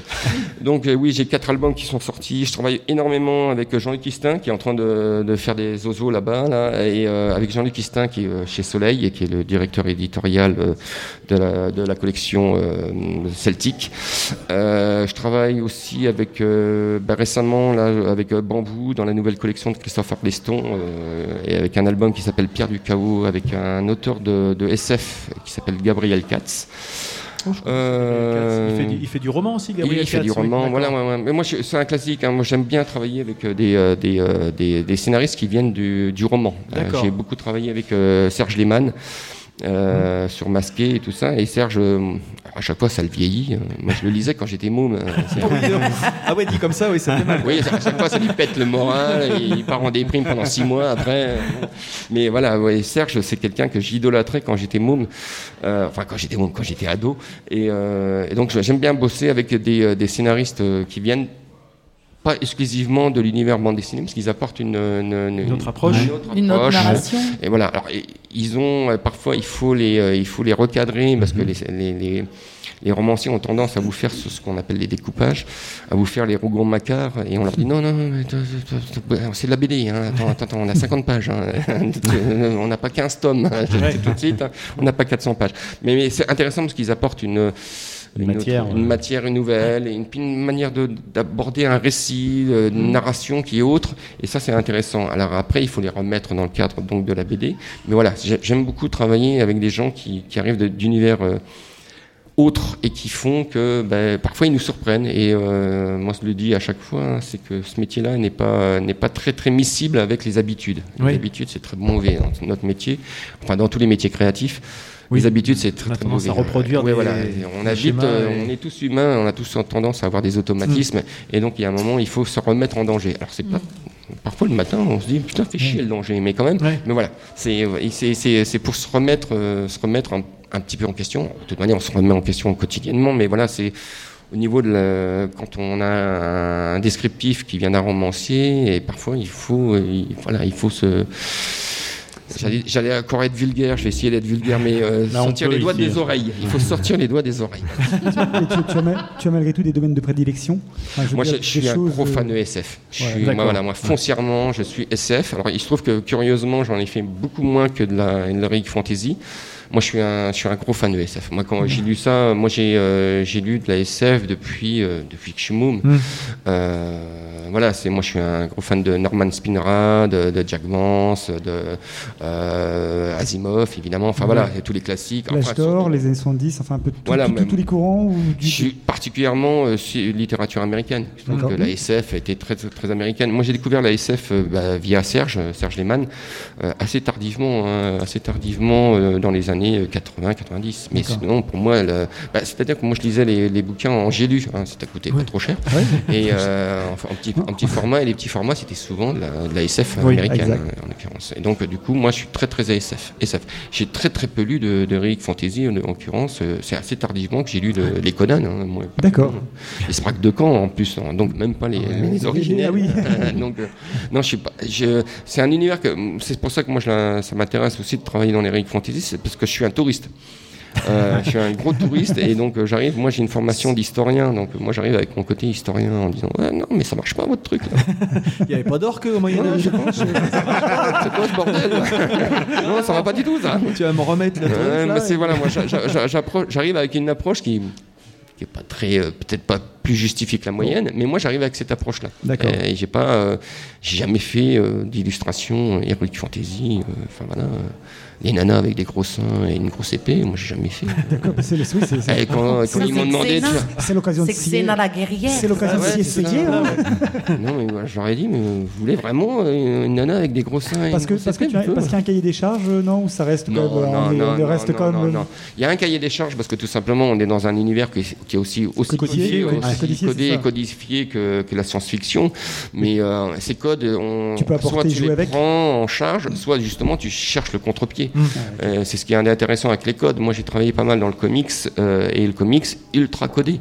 C'est ultra bah codé, mais à un moment, justement, ces codes, c'est, le cadre, c'est pas le cadre, c'est pas quelque chose qui, qui tue la, la créativité. Mmh. Le cadre, ça permet justement de rebondir par rapport au cadre, d'être en contrepoint ou d'être dedans. Et ça, c'est euh, la totale liberté. Je suis pas certain que ce soit euh, foncièrement euh, source de créativité absolue. Mhm. J'en suis pas persuadé. Mhm. J'aime le cadre. Et euh, foncièrement, quand on travaille dans la bande dessinée, le cadre, il est déjà Physique. en place, il est physique. le format, le format, le format de la bande dessinée est un cadre restrictif, et donc c'est dans ce cadre-là qu'il faut trouver une créativité. Euh, mais tout art a un, un cadre. hein. Le cinéma a un cadre, un format. Euh, Passer trois heures, les mecs ils commencent à s'endormir dans la salle. Donc voilà, c'est aussi un cadre. Et euh, voilà, c'est euh, le cadre fait partie des choses où on les prend en charge et après on peut jouer avec. La contrainte peut être une stimulation de. et puis, euh, on- qui, je sais plus qui disait, moi, alors, quand je fais des citations, ce serait bien que je me, que je me rappelle de, de l'auteur de la citation. Maupassant. Comme de disait mon père, comme disait mon papa, euh, on n'a rien inventé, hein, on n'invente plus rien. Maintenant, on, on essaye de, de- de faire. On est des nains sur les épaules de géants. Il disait Abélard, eh, je me souviens d'Abélard. Et putain, eh, les enfants, eh, non, c'est Abélard. Je crois que vous avez le même père en fait. Ah merde, eh, eh, j'ai un bac plus 5. J'ai mis 5 ans à avoir une licence, mais j'ai quand même un bac plus 5. Et donc, c'est Abélard. Abélard. C'est Abélard qui disait qu'on était des nains sur les épaules de géants. On ne faisait que recréer ce que les autres déjà. avaient déjà fait. Ah bah, c'est C'est- c'est Ah, très c'est beau, putain. C'est bon. Maman, tu m'entends? On lui passera le message. Vous me filez la cassette, hein, parce qu'elle est toujours en cassette, hein, je vous le dis tout de suite. hein. Et là, tu as quelques projets à nous. À nous... Oh, J'en ai plein. Un outil. Ah, moi, quelqu'un à nous teaser, voilà, pour- de je- temps, là limite-toi à 10. Il y a des choses qui arrivent. Non, parce que là, franchement, j'ai vachement du boulot, là. Voilà, voilà. Alors celui qui fait que tu es énormément sollicité justement pour Ici, les ouais, dédicaces là actuellement. Actuellement, c'est Il y a quand même c'est une queue depuis ce matin assez. Bon, euh, s'il vous plaît, voyons. C'est quand même un peu. Il y, a- ma mère qui écoute. Hein, hein. Et, non, bah là, ce qui fonctionne énormément en ce moment, c'est euh, tout ce qui est autour de l'univers des Terres d'Aran, hein, qui est euh, lié à Orc, Orc et Gobelins, euh, les nains et tout ça. C'est un univers euh, de fantasy, qui est une sorte d'univers partagé avec multiples auteurs, scénaristes, coloristes et dessinateurs. Et donc c'est ça qui fonctionne très très bien en ce moment. Ça, c'est quelque chose qui, qui paye ma maison en l'occurrence. Euh, euh, C'est pas anecdotique. euh, ouais, c'est pas anecdotique. Hein, hein, Sophie, ma femme ici est aussi très là. hein, mais oui, non, c'est surtout ça qui, qui fonctionne beaucoup. Et, bah, on a la chance d'avoir rencontré un public euh, depuis maintenant, euh, ça va faire 5 ans, 6 ans, qui nous suit. Et pourtant, on les épuise, hein, parce qu'on est euh, sur les terres d'Aran. Depuis j'ai pas fait tous les albums, mais il y a en grosso modo une, une trentaine d'albums. Ah ouais, ah ouais, Ah, même. C'est un investissement, hein, à 15 balles euh, l'unité, Ouais, ouais, c'est un sacré investissement hein, pour suivre. Mais c'est euh, c'est des univers partagés, où on est plusieurs auteurs à travailler sur un même univers, et euh, moi je viens du comics, et, euh, et c'est quelque chose que- qui m'intéresse, justement le travail euh, collectif, c'est mon côté un peu bolchevique. Hein, Et, ça euh, ouais, PMU, tout ça. euh, Le Keno. Euh, Macron, salaud et voilà, et donc du coup, c'est voilà, c'est surtout ça qui fonctionne très très bien en ce moment. Moi, je sens que Nico va monter. Hein, le Ouais, ouais, non, il va falloir faire du montage. Vous enlevez tous les gros mots, vous, avez, euh, vous en avez une interview de 3 minutes. Je, garde que Macron salaud, c'est ça Macron, salaud. Non, maman, je te jure, non, non, non, je, je dis rien. Maman, maman a voté Macron. Alors, euh. Bon, c'est ma mère, je l'excuse. Et donc voilà, c'est ce qui vraiment ce qui occupe. Et dans les Ouais. justement actuellement, euh, quand euh, là tu vas rentrer chez toi euh, dans, dans les Ardennes, qu'est-ce qui est quelle est l'œuvre Non, non j'habite plus les- dans les Ardennes. Ardennes, ah je bah suis un immigré maintenant. J'habite Ah, en Lorraine, en Allemagne. Ah, oui. J'habite chez les Allemands maintenant. hein. Allemand Oui, ils sont un peu allemands en Lorraine. Je peux vous assurer qu'ils sont restés. Hein. Ils sont pas rentrés. Hein. Je vous le dis tout de suite, ils sont restés en Lorraine. Attention à ce que l'on dit. Oui, non, non, mais j'y vis et j'ai même pas peur. hein. Il se trouve que j'ai épousé une Lorraine. Lorraine, ouais, il y avait une quiche Lorraine. Alors là, ça tu vas te prendre ça dans la gueule. Vous voulez, vous voulez que je vous file le micro là Euh, ben, euh, Moi j'habite en, oui, en Lorraine. Euh, L'avenir, bon, pour l'année, on va parler de l'année prochaine, parce que oui. sinon on n'a pas fini. Euh, l'année prochaine, ben, je vais poursuivre euh, sur euh, les terres d'Aran en l'occurrence, comme dirait, j'ai- encore une maison à payer. Et, euh, et, euh, sur les terres d'Aran, j'ai deux trois projets euh, sur Orc et Gobelin. Euh, Je dois faire un Orc et Gobelin, je dois faire un Mage, euh, la suite. Bon, c'est des, trucs. euh, On dit aux, aux lecteurs, on vous jure. C'est le dernier. Il y a quatre tomes. Il n'y en aura jamais d'autres. Puis résultat, on est en train de faire le troisième cycle. hein, je vous le dis tout de suite. hein. Les mecs, on les a, on les a, on les a hameçonnés et maintenant, on les dit, Ah ouais, remonte, remonte. Et, euh, et puis après, ben, j'ai un projet qui me tient très très à cœur avec euh, Fred, Fred, Fred Duval qu'on va monter. Ah non, là. pas lui. Ah, non, Bah pas lui. bah Non, oui, c'est mais- bon. Non, fait chier. Mais Non, Fred, oui. Fred c'est un peu un, un peu un macro. Il ramène Oui. tous ses, euh, Un Macron, toutes ses dents. c'est un peu un Macron. hein. Le pauvre, il est social-démocrate. Bon, on va, on va, on va- on va l'excuser hein, quand même. hein.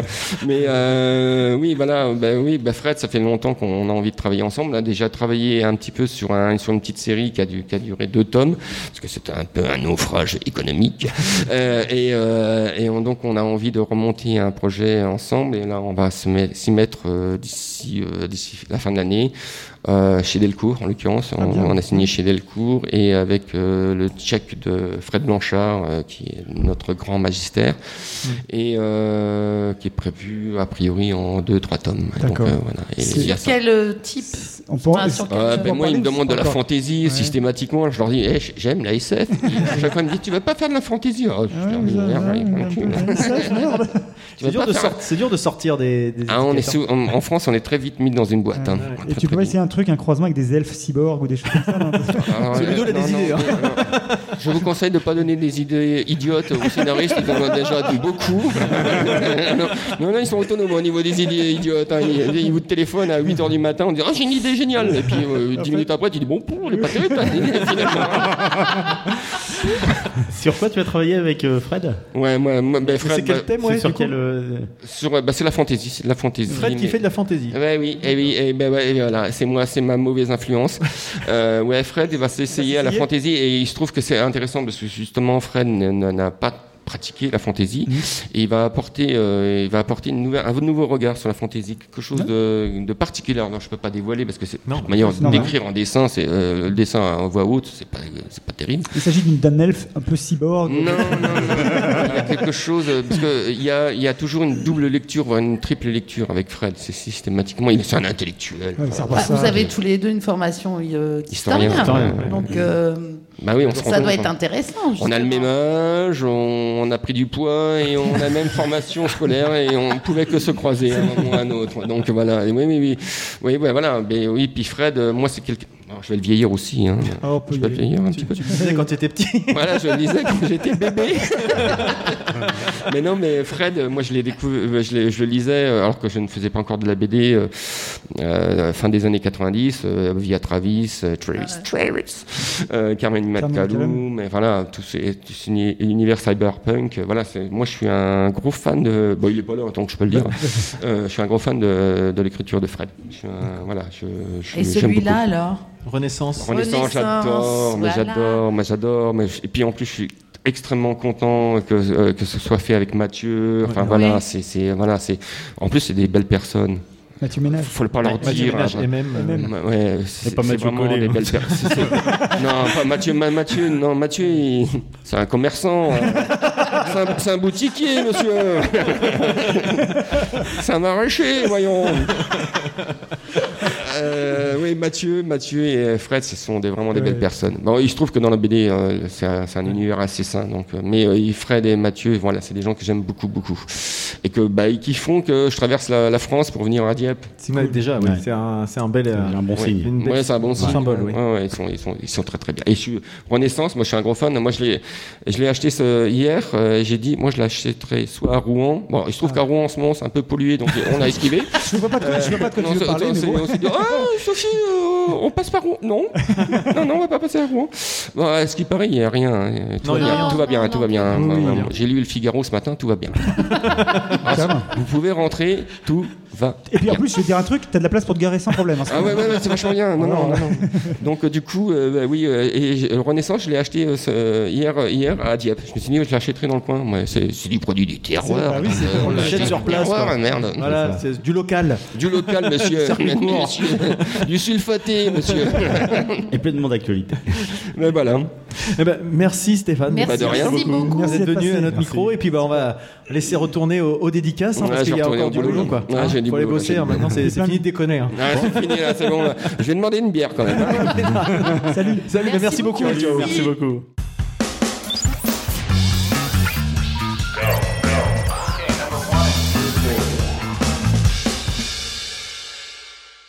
C'est pour m'entendre Oui, c'est pour que toi tu t'entendes et que tu nous de- nous. j'ai- une voix de con alors. je veux pas mon. Ah bah, comme tu veux, c'est comme tu veux. Donc c'est pas grave. Donc nous sommes avec euh, Jean-Pierre Surest, Jean-Pierre Surest, le président du, du festival de, de Dieppe, qui nous accueille. Donc déjà rien que pour ça, merci Jean-Pierre. Merci, merci. C'est Oui, c'est oui. quand même un sacré accueil. Très, très c'est pas accueil. moi qui vous accueille, c'est le château. C'est le château, oui, mais enfin c'est toi qui nous as fait rentrer dans le château déjà. C'est vrai. On ne serait pas rentré comme ça. Alors Jean-Pierre, si tu peux nous, nous décrire un petit peu ce, ce festival, depuis quand tu t'en occupes, depuis le début ou pas, et puis bah, euh, qu'est-ce que tu peux nous dire sur, ce festival euh, Pourquoi lancer un festival de BD à Dieppe? Euh, C'est-à-dire, je m'occupais depuis 1983 du, du fanzine Sapristi. Et à partir de 2000, j'étais plus d'accord avec mon ami Alain Ledoux. J'ai dit bon ben moi j'arrête et je montre, je montre une autre association pour faire de la bande dessinée éditer des albums et payer les, les auteurs. Parce qu'avant, euh, dans un fanzine, on ne payait pas les auteurs, mais moi je voulais payer les auteurs au, au prix que je pouvais faire. Oui. Et donc euh, lui n'était pas d'accord, moi j'ai dit bon, t'es pas d'accord, moi je, je fais. Et voilà, j'ai commencé à faire un album, j'ai rencontré un, un scénariste, on a pris un dessinateur, on s'est mis d'accord sur les prix et j'ai attaqué autre chose. Et puis après je me suis dit, ça serait bien de faire un festival de BD parce que c'était un rêve depuis dix ans. Et j'ai pris mon bâton de pèlerin. J'ai commencé par aller chercher les sous, parce que des sous, des sous, Ouais, ouais. c'était vraiment, la guerre. vraiment. et Pour moi, c'est pas les auteurs qu'il faut aller chercher. J'en connais des, des centaines, mais c'est tout- surtout l'argent. Et voilà, euh, c'est en 2002 que j'ai monté mon Première premier édition. festival. Ici déjà À Dieppe, À Dieppe, oui. Mais pas au Alors, château. euh, pas au château. C'est-à-dire que je montais mon festival à la Cité de la Mer Ouais. pendant la foire au hareng. Et Ayant, ayant la, la trouille, hein, ayant la trouille C'est vendeur. de pas avoir de, de monde, Oui. je me dis la foire au hareng c'est vachement bien. Il y aura du monde, ils vont peut-être venir voir la BD. Bah oui. Bah, Donc bête, eh hein. ça a réussi. D'accord. Il y a eu du monde, ça a marché. Et puis, euh, bon, j'avais quand même, comme connaissant pas mal d'auteurs, euh, bon, il y a eu pas mal de monde. Bon, puis après, j'ai dit, bon, bah, c'est bon, je continue. Alors, je suis resté à la Cité de la Mer. Vite, oui, je suis resté. Je, je commençais un petit peu à transpirer là. Il faut arrêter de taper, monsieur. J'ai pas peur. Je suis pas méchant. Et donc- et donc Et donc, j'ai, je suis resté à la Cité de la Mer parce que je trouvais que l'accueil de la Cité de la Mer était très bien.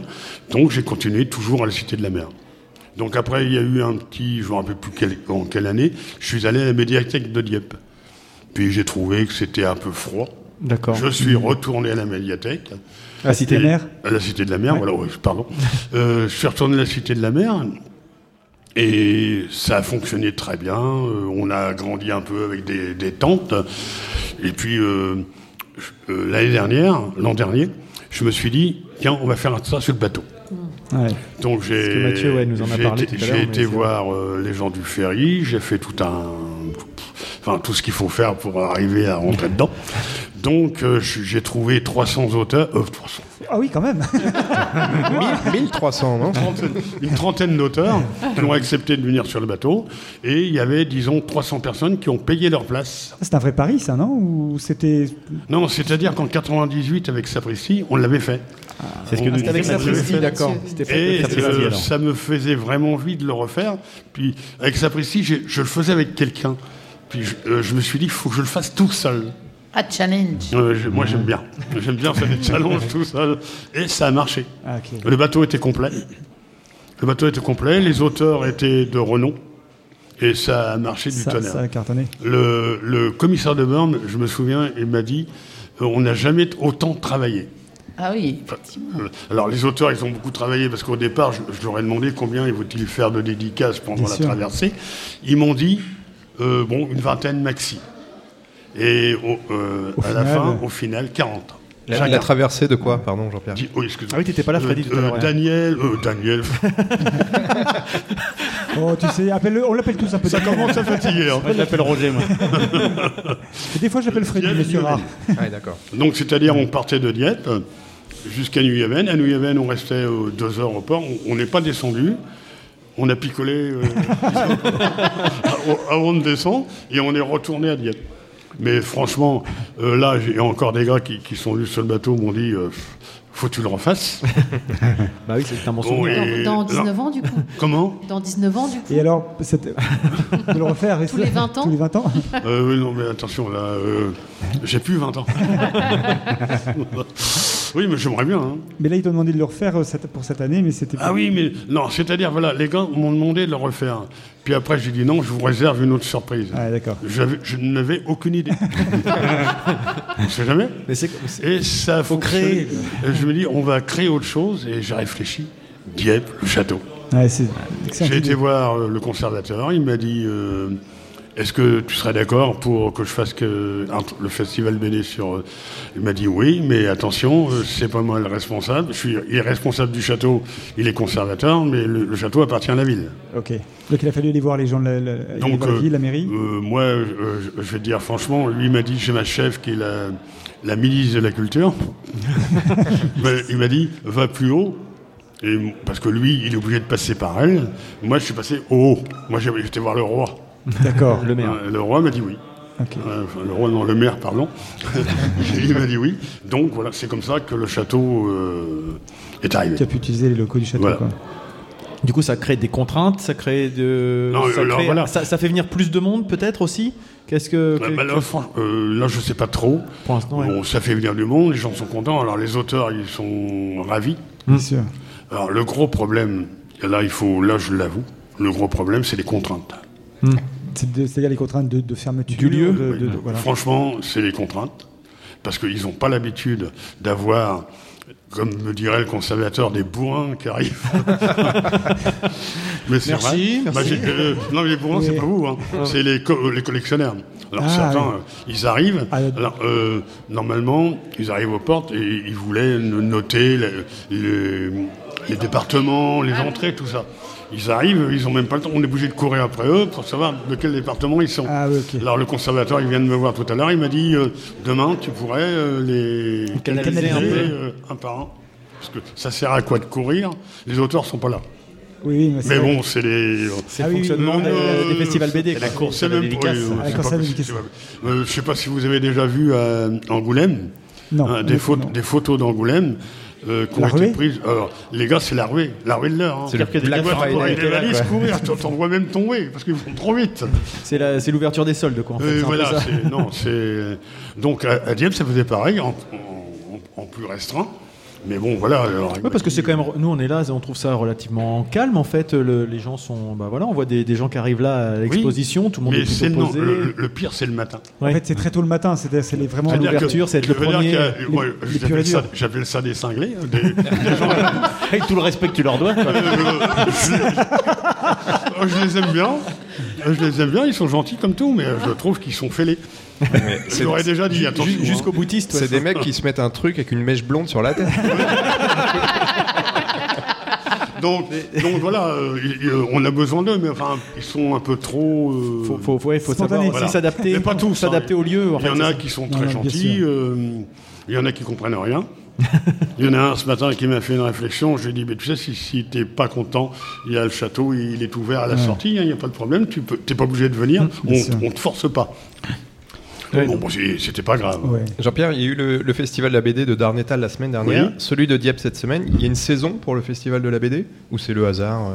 Non, c'est-à-dire que euh, moi, euh, m'y connaissant un petit peu, je regardais les festivals euh, dans toute la France, et surtout dans le coin. Euh, à quelle date est-il? Bon, je, je pris euh, le début octobre. Moi, je suis resté au début octobre. Mais c'est Comme- bien que ce soit rapproché, ça, ça permet de pas mal. communiquer. Bon, de- pour moi, c'est intéressant. Ouais. Parce que moi, dernier je. Tu étais la semaine dernière. invité, euh, hein, je, je suis, je suis invité à dernier euh, j'y vais, je rencontre plein de gens, euh, même des auteurs, mais bon, eux sont déjà pris. Mais euh, des gens qui viennent, tiens, il y a un festival à Dieppe, il y en a qui ne connaissent pas, donc voilà, pour moi, c'est très, ouais, très l'occasion. Oui, publicitaire. il n'y a pas de concurrence finalement entre vous, il y a plus de l'entraide entre les deux Oui, festivals. moi, il y a aucun- Enfin, ou pour moi, il n'y a pas de concurrence. hein. Et le festival de BD Dieppe draine, tu sais donc quel public? Parce que là, tu parlais tout à l'heure des, des, des gens qu'on de, dont on essaie d'identifier le département.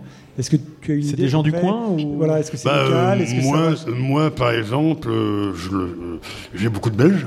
Ouais. Ah ouais, Euh, flamands ou wallons. J'ai euh, des gens, là par exemple, j'ai des gens qui viennent euh, du Massif central, Ah oui. Ah oui. Ah oui. hein, qui viennent du Massif central. Alors, il y a des gens de la région, bien entendu, et des gens de Rouen, euh, Le Havre, euh, du Nord. Du Nord, il y en a beaucoup. Il y en a un qui est en face de chez moi. une- euh, J'ai dit, qu'est-ce qu'il fout là? Oui, il est là. Oui, donc, et en termes d'auteurs, euh, on voit qu'il y a des, des auteurs qui viennent un peu de partout. On a eu Stéphane Créti tout à l'heure, Mm. mais tu as aussi des, des gens euh, extérieurs au, au territoire français. Tu as des, Là, des Serbes, si je dis pas de Là, bêtises. j'ai deux Serbes. Hmm Ils ont leur papier?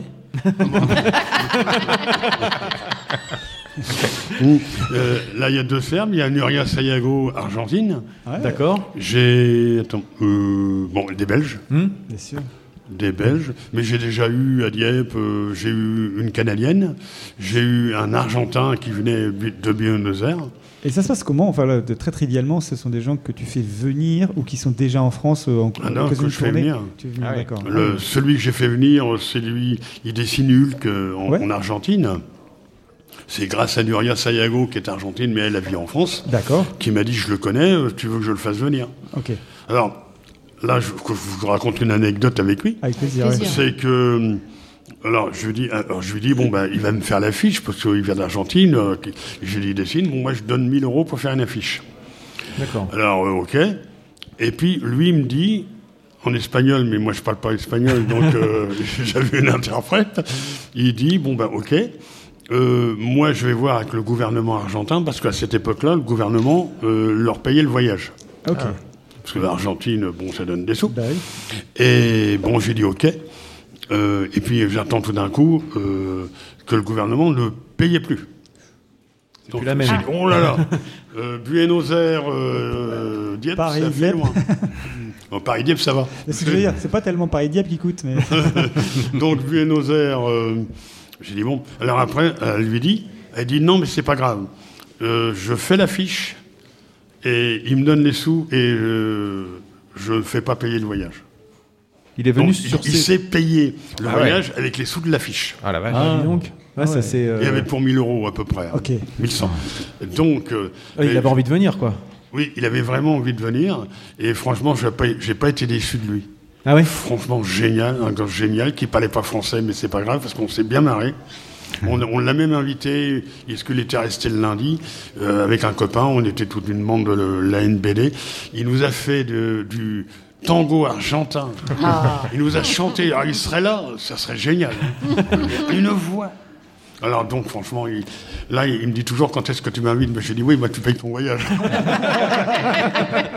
Bah, bien sûr. C'est ça aussi le, le festival de BD de Dieppe, c'est des rencontres, des histoires Oui, comme moi, ça. moi, ce que je veux du Festival de Dieppe, je j'ai pas envie que ça soit le plus grand festival du monde, c'est trop compliqué. Moi, ce que je veux surtout, que ça soit convivial. Hein, que ça soit convivial, qu'on s'amuse, euh, qu'on mange bien. qu'on- Et ça, on mange Alors, bien. Merci d'ailleurs. Alors, Merci. oui, un grand merci d'ailleurs, Jean-Pierre, parce que franchement, super. On a été accueillis, euh, puis Comme alors, des rois. le repas sensationnel. Moi, c'est ce que je veux. Après, le monde, s'il y a du monde ou pas le monde, après, c'est, ça, c'est de ma. euh, enfin, c'est peut-être moi ou pas moi, c'est, selon les auteurs, mais de toute façon, ça a toujours marché. Les auteurs sont euh, totalement contents quand ils viennent à Dieppe. Il y en a qui me disent, il y a- il y, a Stéphane Créti, que Bah, vous avez vu oui, tout à il nous l'heure, l'a dit, ouais. il m'a dit, Dieppe, c'est à vie. Bah, il nous a Ah oui, dit ça. il, nous a, il confirme. nous a confirmé la chose. Non, il ne me l'a pas dit avant, mais vous voyez, comme, comme non, lui c'est à vie, euh, je vais même vous dire, je ne crois pas qu'il vous l'ait dit, mais moi je vais vous le dire, c'est l'un des seuls auteurs qui me fait pas payer euh, ses transports. Ouais. Il vient de Metz quand même. Mm. hein. Ça fait beaucoup de kilomètres. hein, parce que moi, je paye tout le monde. hein. Mais c'est normal, il est, il est content, il nous a dit effectivement. Ah oui, parce que non, c'est- un- une petite bulle pour eux, quoi. enfin une bulle sans faire de mauvais de, de jeu de mots. d'ailleurs. phylactère, tu veux dire. Phylactère, pardon. Donc euh, non, mais c'est vraiment un, un festival où on, on accueille. Et du coup, l'année prochaine, est-ce que tu penses le refaire dans le château justement par rapport au Alors, ce que tu disais par rapport aux contraintes, ou est-ce que tu vas revenir à l'Estran ou, ou Alors, ailleurs, ou euh, d'autres choses, une autre surprise à annoncer? je peux pas trop m'avancer, Oh là. mais à mon avis, il y aura une surprise. C'est parce que c'est Moi, je mise, moi je, mise, je mise sur Freddy en string. qui nous fait du tango argentin. non, il y aura une surprise parce que après, euh, c'est à voir. hein, je Oui, peux, je changer d'avis. Le château, ça me plaît toujours. Ce qui me plaît pas, c'est les contraintes. Oui, bah, on se comprend. C'est oui. Trop de contraintes. Alors après, je n'ai pas les contraintes au niveau des auteurs, mais il faut aussi les auteurs, faut les gérer. Bien sûr. Parce que les auteurs, il y en a quand ils sont partis à dédicacer, ils n'arrêtent pas. hein. Ouais. Bah là, on voit bien. Euh, donc, euh, Oui, c'est compliqué de dire à, à telle heure, on arrête tout, tu plies les bagages et on, est obligé de le dire. Ouais. Moi, ce matin, on m'a dit, bah, tu dis à tout le monde dans le château d'arrêter. euh, Ouais, à midi moi, moins je- 5, euh, tac, j'aime pas trop. Oui, je comprends. J'aime pas trop ça. Moi, je veux être libre. Hmm. Je veux être libre de faire des choses. Alors, c'est ce qui me. Le château, pour moi, c'est le lieu idéal à dire. Le lieu L'endroit C'est le lieu ouais. idéal. C'est un, un endroit où euh, il n'y a pas de souci. Mais bon, j'ai réfléchi, mais il y a un bout de temps que j'ai réfléchi déjà. Ce Que je, peux- je vais peut-être réserver une surprise. Ah, Hmm. Mais attention, alors, je vous la dirai pas. Hein. Ah non. une surprise. Tout le monde à Buenos Aires en, bateau. Allez. La traversée de l'Atlantique en bateau. oh là, Ah, Non, mais l'année prochaine, peut-être que je refasse le. Ça, c'est- ça, c'est le alors ça, walkie. C'est de le Jean-Pierre. talkie, Voilà. Talkie-walkie du président, Du ça, c'est ça, c'est ça. le- Attention. J'ai rien compris. moi. J'écoute même pas. Je crois que c'était de l'apéro et prêt. La réponse est donnée. Je pense que le le problème est réglé. Je crois qu'il y a, il y a Créti qui est bourré quelque part. qu'on entend. est-ce Après, que- ils, ils m'ont donné ça. La première fois que je m'en suis servi, parce qu'ils m'appelaient, je savais même pas l'ouvrir. Et, et d'ailleurs, c'est c'est- c'est une équipe de combien de personnes Oui, Ouais. ah il, y a, bah. il y a combien de personnes là sur le site qui, qui participent à l'organisation Là, euh, Avec les bénévoles avec... euh, une, une dizaine, Une dizaine de personnes à peu près. Il y, a- il y en a peut-être plus. J'ai vu des petits jeunes aussi impliqués. Alors, les jeunes, c'est, ils font pas partie de l'équipe. C'est euh, Audrey qui s'en occupe, c'est une prof. Qui, a- qui m'a demandé, ben moi je veux bien venir euh, t'aider, de faire à manger, à boire, un café, tout ça. Et si tu es d'accord, euh, nous on s'occupe de tout ce qui est boisson, euh, tout ça. Donc j'ai dit ok parce que nous ça nous arrange parce que Bah encore une anecdote. quand on- il y avait les bénévoles, c'est les bénévoles qui servaient le café ou une bière euh, ou un jus de fruits, enfin tout ce que tu veux. Et à chaque fois, comme les- mes bénévoles, le gros, le gros problème chez eux, c'est que c'est surtout des chercheurs de dédicaces. Ah, Là, c'est c'est souvent des passionnés en fait, en général, Alors, dans les le festivals. grand problème, c'est que, c'est que par exemple, ma, ma femme qui était, qui était là, il y en a un qui discutait avec un dessinateur, il avait le truc à la main, à lui prendre le café parce qu'il y a un autre qui attendait. Tout, tout, tout, vous voyez le genre. Oui, Oui. c'est pas serein comme ça en fait. Ça permet pas d'avoir une, une certaine fiabilité pour Non, euh, les là- gens qui veulent aller à la buvette. Là, Enfin, je l'ai. Là, oui, bon, on le voit, là, on je est allé, on a occupe pas pu. du tout, on s'en fout. Les bénévoles, ben, ils font ce qu'ils veulent. Moi, il y, a- il y a mon gendre qui vient de venir, il me dit Qu'est-ce que je fais? Ben, Je lui dis euh, Amuse-toi, fais rien. euh. je dis Pour le moment, c'est bon. Ça roule. en C'est un fait, truc que on- j'aime bien roule, faire, moi aussi. on, on a. S'il y avait la buvette, eh ben, il aurait fallu qu'il y en ait un qui serve. C'est, bon, c'est toujours les mêmes. Ou l'autre, il est en dédicace euh, longtemps éclat. Là, ça roule nickel. On, est- quoi. on est tranquille. Là, ça roule quoi. Très bien. Bah écoute, merci Jean-Pierre en Merci tout cas. beaucoup. Merci pour ton invitation ouais. d'être venu au micro. Et puis, euh, Merci à vous donc, d'être venus. Là, on, nous, on est là que, temps, samedi. ça nous fait plaisir. Merci de nous accueillir. C'est sur deux jours donc euh, le, festival. jours, Demain Voilà. aussi. D'accord. Non, c'est moi, demain, c'est moi qui fais la radio. La radio des poumons. ok. Merci Jean-Pierre. Merci Merci à vous, les gars. et bon festival.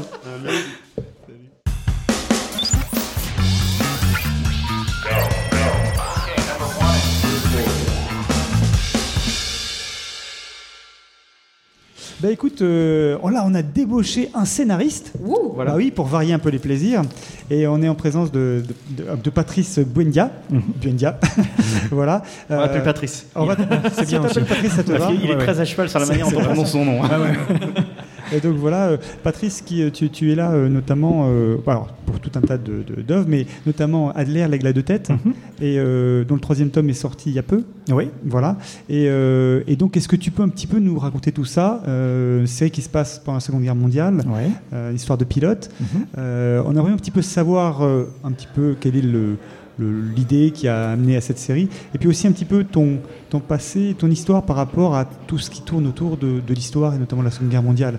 Je crois que tu es pas mal euh, Oui, branché alors- sur le sujet. Oui, alors euh, l'histoire de l'aigle à deux têtes, c'était au départ euh, la volonté de notre éditeur, Zéphyr, donc Alexandre Paringo, qui souhaitait une série sur deux pilotes de chasse. Il voulait qu'on puisse aborder les deux camps.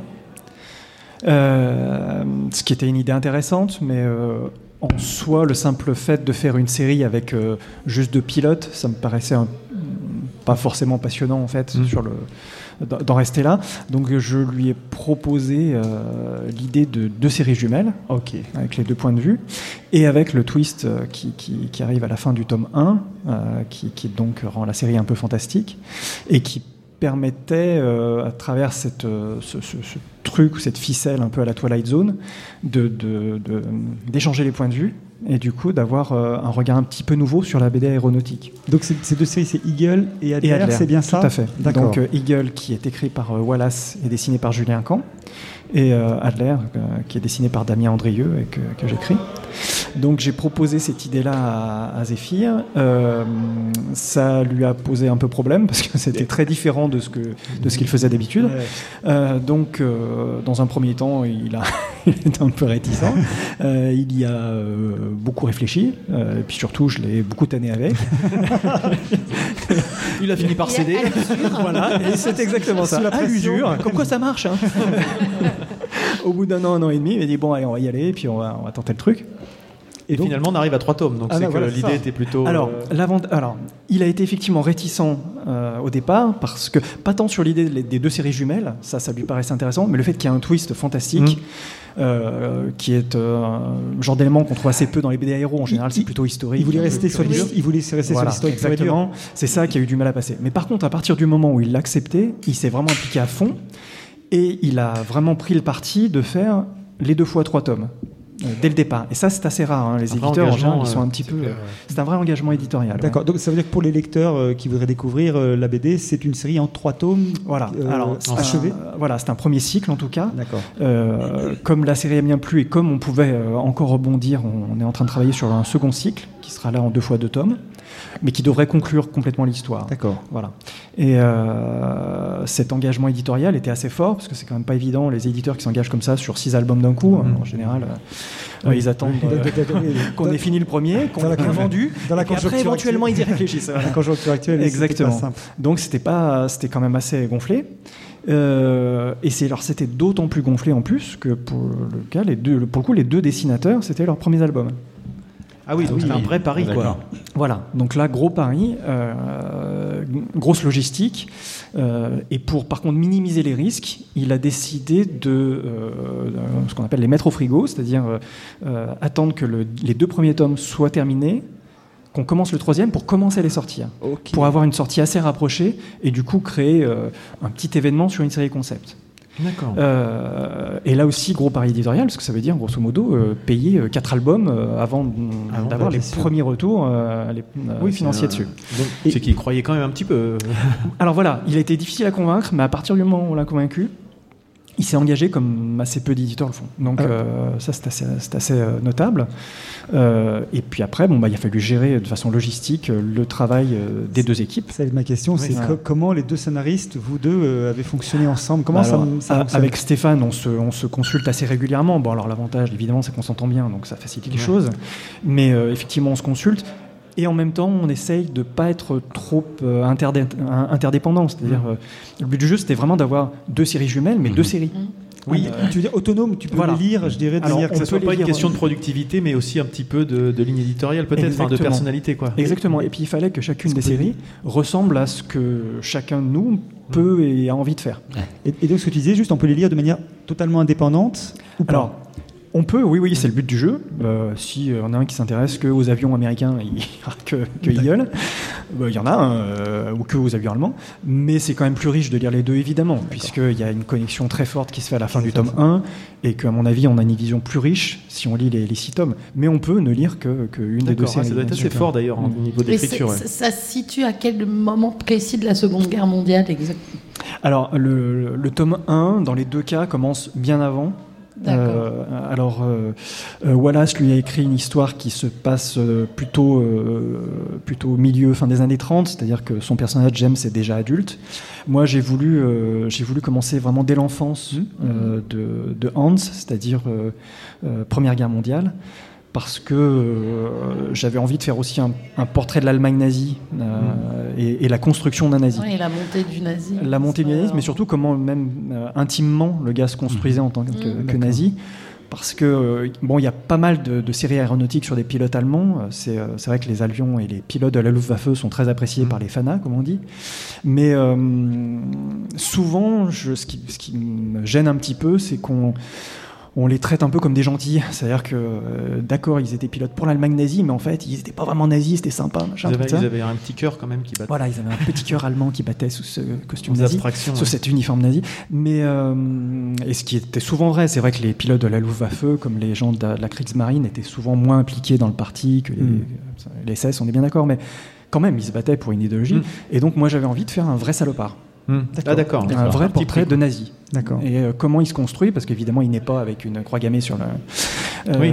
Et donc, comment voilà, il va euh, petit à petit euh, être un enfant qui, qui, qui, qui va. Alors, attention, c'est pas euh, c'est pas une recette, hein, mais c'est pas. Non. Mais par contre, Un c'est parcours, la- quoi, voilà. Un parcours, Mm. voilà. Alors, un parcours certes particulier, mais qui se voulait un petit peu plus large et qui se voulait à la construction, d'un- effectivement, d'un vrai nazi. D'accord. T'as t'as- t'as un rapport particulier à l'histoire avec un grand Ah, je suis moi-même néo-nazi. c'est c'est ben une biographie. Salopard En fait, c'est une, bio- ouais, voilà, c'est une C'est une biographie. biographie déguisée. bon, ouais. Moi, j'a- j'adore l'anthropode, c'est un lieu de rencontre, euh, on partage D'ailleurs, l'expérience. tu, tu me- tu me rappelles un peu Adolf Hitler. Ça en fait au moins deux autour de la table. Maintenant qu'on sait, on- ouais, maintenant qu'on sait qu'on est entre gens de bonne compagnie. La, la question était, était bien sûr est-ce que tu, tu, Non, j'ai bien compris. tu as une passion En fait, particulière euh, pour Alors non, j'ai pas de de passion particulière pour cette période, mais euh, comme je suis déjà vieux, je fais partie d'une génération qui a eu des grands-parents qui ont vécu la guerre, et je crois que je suis la dernière génération qui, est- qui a été obligée de se poser la question de savoir qu'est-ce que j'aurais fait moi. Mm. Par exemple, j'avais un de mes deux grands-pères qui a été résistant, et euh, je je suis pas sûr que j'aurais eu le courage, qu'en fait. On se pose tous cette question-là, et du coup, Ah, mon grand-père n'a pas eu en tout cas. Bien au J'ai contraire. entendu dire, oui. Excuse-moi, excuse-moi, je voulais. Non, mais du coup, voilà, c'est vrai que c'est des questions que- que- qu'on s'est tous posées, je crois, dans notre génération. Et du coup, euh, c'est intéressant aussi de voir voilà, comment ça pouvait se construire, comment c'est aussi, euh, c'est aussi le fruit d'un- d'un- d'un- d'une réalité euh, sociale, économique, historique, et tout ça. Voilà. Mais, mais, du coup, excuse-moi, t'as pas, t'as pas le droit à l'erreur, quoi. Tu dois être très juste dans ton récit, euh, ouais. avec les repères euh, temporels, le lieu. Oui, de- alors, alors oui, bien sûr, mais, ça, à la limite, c'est c'est pas le plus compliqué parce que aujourd'hui, en, plus avec Internet, tu as tout un tas de bases qui te permettent de, de vraiment euh, euh, avoir tout ce que tu veux en termes de, de, de dates, de- d'événements, de- d'iconographie. Enfin voilà. Euh, bon, après, on peut toujours faire des erreurs, mais c'est- c'est c'est- c'est- c'est pas le plus dur. Moi, le- ce qui m'intéressait, c'était surtout sa construction évidemment psychologique. C'était euh, comment Mm. ce gamin euh, qui était euh, un gamin comme un autre, euh, ben, petit à petit quoi. sombre, voilà, sombre de plus en plus loin dans l'horreur. Et évidemment, à la fin du tome 1, il y a un truc qui va lui l'obliger à avoir un point de vue différent. Et donc, euh, est-ce que cette construction, il l'assume ou est-ce qu'il se dit merde, qu'est-ce que j'ai fait quoi? Comment on en est arrivé là? J'ai bien compris comment, comment on devient nazi ou résistant, mais comment on devient scénariste de BD Quand on a été ni nazi ni résistant. Et qu'on aimerait bien. Comment on devient un scénariste nazi résistant en fait Euh, bah, je suppose, comme tous les scénaristes, euh, en étant passionné au départ de bande dessinée, enfin moi j'étais passionné de bande dessinée, de cinéma, enfin d'histoire en général, voilà. J'ai toujours bouffé énormément d'histoire. c'est d'histoire. Euh, alors d'histoire, pas l'histoire avec un grand H, des histoires, ouais. voilà. Et, et- et, cette consommation euh, un peu frénétique de, pendant toute mon enfance et mon adolescence euh, m'a poussé à vouloir d'abord me diriger dans l'audiovisuel. Donc euh, j'ai fait des études de cinéma à la fac, à Lyon 2. D'accord. Voilà, jusque, jusque. Ce qui n'est pas incompatible. Ce qui n'est pas incompatible en soi, la preuve. Euh, et après, euh, j'ai essayé d'abord d'écrire des projets pour l'audiovisuel. Euh, j'ai eu deux projets qui ont été optionnés, comme on dit, mais qui n'ont pas été vendus au final. Et euh, j'ai un ami qui m'a proposé, en fait, qui, qui faisait une BD chez, chez Soleil. Il m'a dit, bah tiens, si on faisait un truc ensemble. Euh, ça s'est fait chez Bambou dans un premier temps, puis chez Jetstream, qui était un tout petit éditeur lyonnais qui n'a pas tenu, mais euh, surtout chez Bambou, on a fait euh, deux séries, dont une qui a duré assez longtemps, qui a pas mal marché, qui était Thomas Ilan. Et puis après, voilà, les choses se sont enchaînées. euh, voilà. Et après, donc, euh, oh, je dirais là, tu es sur euh, tout ce qui est effectivement plutôt historique, Mhm. mais tu avais commencé euh, ton parcours en- avec d'autres euh, domaines, ouais, d'autres ouais. thèmes. Ouais, non? ouais, ouais, ouais, Thomas Ilan, c'était du thriller fantastique. Euh, c'était l'histoire d'un journaliste. Euh, Spiritus Sancti, c'était du KPDP. Euh, le juge sans terre, c'était un thriller historique. Enfin voilà, c'était. euh, Et, du coup, c'est déjà une question que j'ai posée tout à l'heure, mais est-ce que Oui, alors coup, tu, comment- tu- tu as des thèmes de prédilection plutôt Euh, ou- Pas spécialement, j'ai plein de sujets d'intérêt, donc euh, voilà. Après, il y a eu la rencontre avec euh, Alexandre Paringo, en fait, de Zéphyr, qui, qui a un peu précipité les choses euh, sur ce créneau-là, Euh, puisqu'il avait lu Thomas Silan et il cherchait des auteurs, donc il m'a dit, bah, écoute, j'aime bien Silan, est-ce que tu peux me proposer quelque chose? Et moi, ça, ça fait un moment que me trottait dans la tête l'idée d'une série sur le Normandie-Niemen, l'escadrille. Et donc je lui ai, je lui ai proposé ça. Et euh, ça s'est passé de façon un peu, un peu bizarre, mais ça a scellé un peu notre collaboration, puisque je lui ai dit, bah écoute, moi là je suis en train de finir le découpage d'un cylindre, il faut que tu me laisses quelques, quelques temps, euh, laisse-moi 2-3 mois, je termine, et puis je te propose un projet un peu construit, parce que j'aime pas proposer des trucs sur les bouts de papier, quoi. J'aime que ce soit un peu, un peu charpenté. Et euh, je le rappelle donc trois mois après avec mon projet, que j'avais coécrit avec un auteur euh, de théâtre qui avait fait des, pièces justement sur le Normandie et qui m'avait euh, fait connaître le sujet. Et, euh, et en fait, entre temps, il me dit mais ah mais c'est pas c'est, c'est- c'est pas toi que j'ai signé euh, le mois dernier Bon là donc du coup je me suis dit ok c'est fichu. j'ai dit non c'est pas moi non. ah mais j'ai cru euh, parce que tu me parlais de théâtre de machin et truc tu viens de signer un auteur. Et effectivement il avait signé un autre projet sur le Normandie Yemen qui est écrit par un auteur de théâtre. Donc c'était euh, voilà, il avait confondu, il avait pas retenu mon nom, voilà. Alex quoi. Quand quand on le connaît, c'est normal. Euh, et là, il a fait un truc, euh, mais vraiment euh, complètement incroyable, c'est qu'il m'a dit non non, mais de toute façon, je t'avais demandé un projet, donc je te le signe quand même. Ah ouais, c'est Respect de l'engagement. C'est classe. Voilà. J'ai dit ah bon, oui. Et elle me dit ouais, ouais, on, euh, écoute, on essaiera de le vendre comme les deux séries sur euh, le Normandie et tout. Bon, ok. Euh, et là, je me suis dit, oui, c'est un gars à qui on peut faire confiance quand même.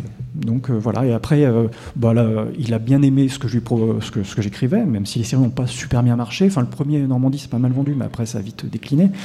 Mais même sur les séries qui marchaient pas, il appréciait ce que je faisais. Et puis, donc, du coup, on a continué à travailler jusqu'à bah, jusqu'à Les Tanguy à la verdure que j'écris pour lui et La glace de tête, où là, dans les deux cas, on a, on a pas mal marché. Donc, euh, voilà. Ça...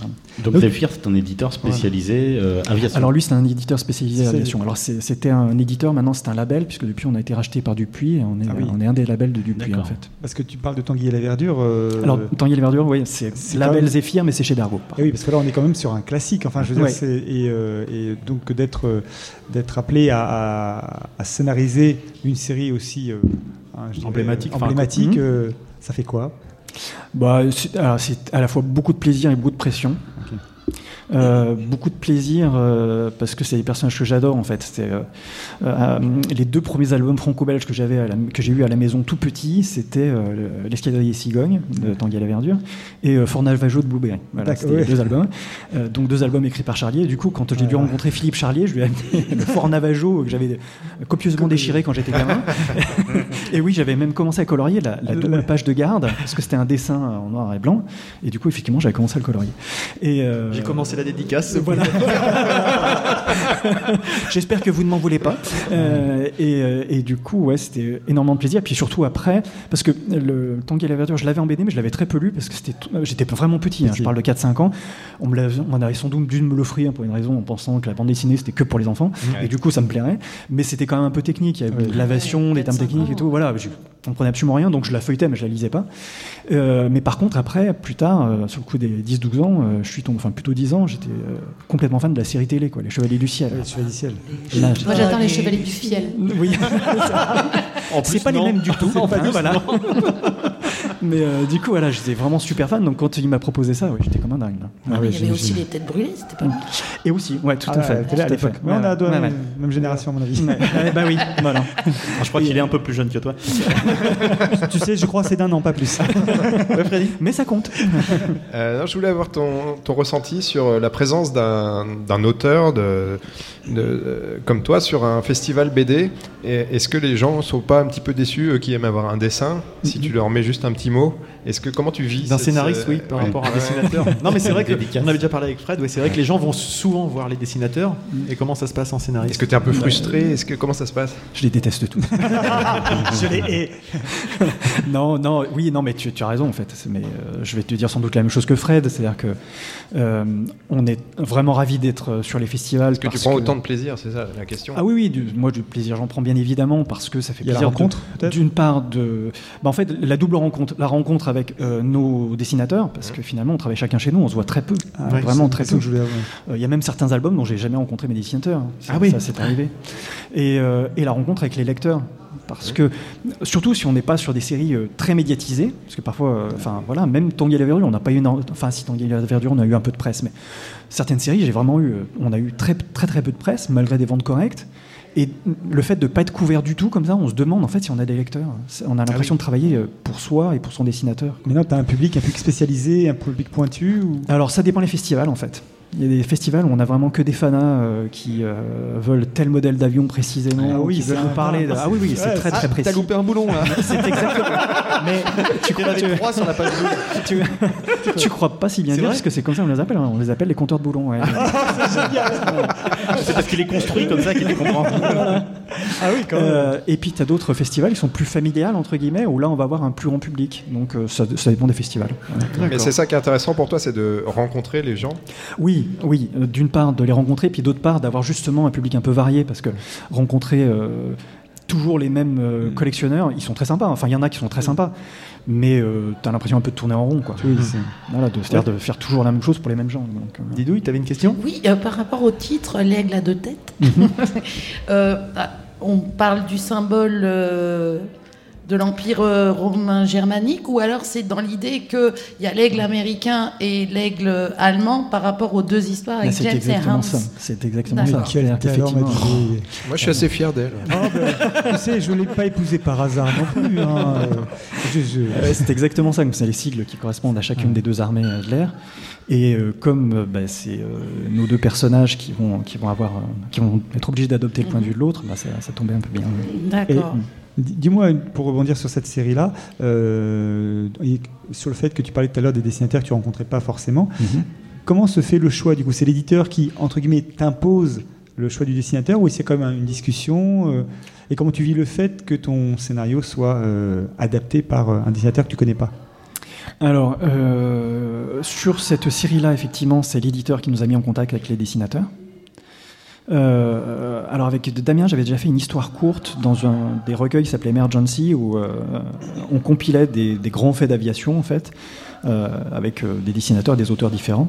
C'était pas mal, ça avait un avantage cette, ces, ces- ces petites anthologies, c'est que ça servait de laboratoire on fait un peu aux collaborations. C'est-à-dire on voyait Ah oui. si ça fonctionnait bien Ah oui, entre nous.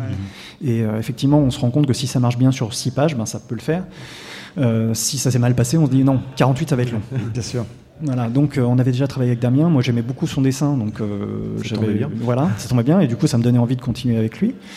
Et, euh, et après, euh, on s'est d'abord rencontrés pour lancer le projet parce qu'on était bien conscient que ça allait être un projet lourd, euh, de longue haleine. Et effectivement, ça a été euh, compliqué.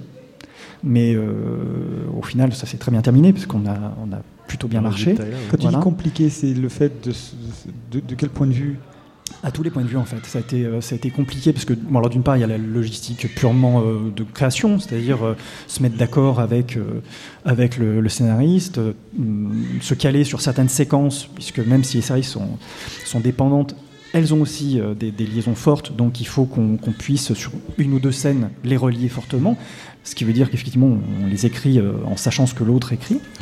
Euh, même chose pour les dessinateurs, puisque euh, par exemple la séquence où ils vont se croiser, ils vont être obligés d'avoir bah, les mêmes lieux, les mêmes Ah actions, tout ça. Il faut que ce soit calé. Ça. Donc tout ça c'est compliqué. Il y a le fait que ce soit des premiers albums. Là aussi, c'est compliqué parce que les gars, euh, ils débutent, quoi. Il faut, faut donc Ils être- n'ont pas encore les réflexes et les automatismes. c'est et- ça, et puis ils sont en train d'acquérir un style, d'acquérir une expérience. euh, Techniquement, ils, bon, ils sont pas forcément euh, au top tout de suite, ce qui est normal. hein.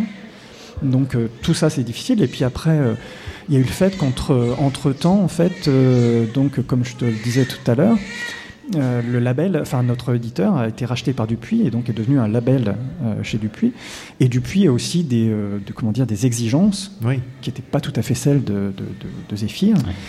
Et donc, euh, ils ont dit, euh, quand ils ont vu les premiers albums, ils ont dit, ouais, euh, c'est- bien, mais ça peut être mieux. Donc euh, là, il a fallu, euh, le- il a fallu retravailler surtout sur la partie graphique. Et euh, ça a été compliqué pour nos jeunes auteurs de dire, waouh, comment il faut que je refasse toutes les couleurs de mon album? C'est- C'est c'est lourd, quoi. Ah oui, toutes les couleurs, c'est pas Ah bah, juste. Il y en a un qui a dû retoucher toutes ses couleurs, il y a l'autre qui a dû euh, revoir une bonne partie de ses personnages.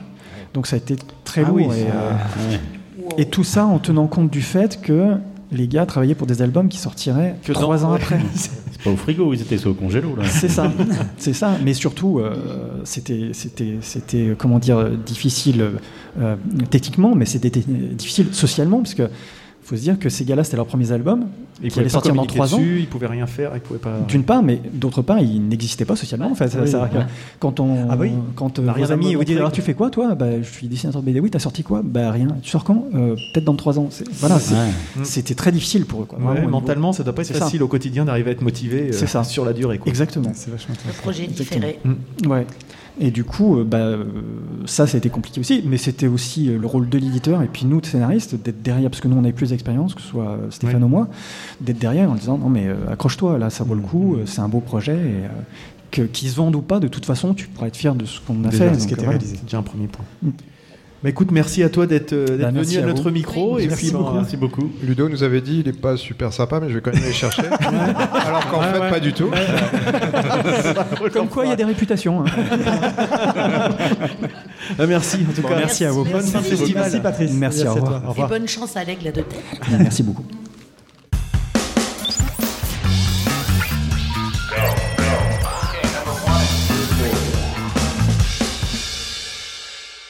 people Eh bien voilà notre nouvel invité. Attends juste, si Freddy peut lâcher le bébé. Freddy, Freddy, il y a un bébé, il faut vraiment que tu arrêtes là. Il faut, faut vraiment arrêter Arrête d'embêter les gens. Très grand public. Surtout qu'en plus là, en plus, on est avec le conservateur du musée Pierre Iskovic. Donc euh, voilà, il faut quand même qu'on fasse déconner, un petit peu de bonne, déconner. bonne figure, s'il te plaît. Donc euh, Pierre Iskovic, bonjour. Bonjour. Donc euh, on vous reçoit, euh, on vous reçoit. c'est Mais vous nous recevez aussi. Mais c'est- Oui. mais on vous reçoit, mais c'est vous qui nous recevez aujourd'hui. Qui les recevez- auditeurs reçoivent, c'est bien aussi. Et voilà. et qui recevait le festival de BD de Dieppe. Alors, euh, un petit peu euh, l'aventure, un peu comment tout ça s'est mis en place. Voilà, c'est une vieille aventure, mais comme tout ici, hein, le château, les collections du musée, tout ça. enfin bon. Mais euh, c'est- non, c'est une vieille aventure dans la mesure où, avec Jean-Pierre, on rêve de ça depuis au moins 10 ans, si c'est pas 12.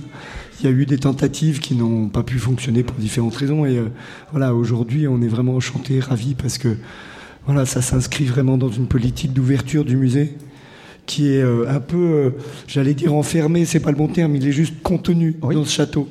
Et euh, le château, il est magnifique, tout le monde le connaît, tout le monde le voit, tout le monde dit, ah, il est trop beau.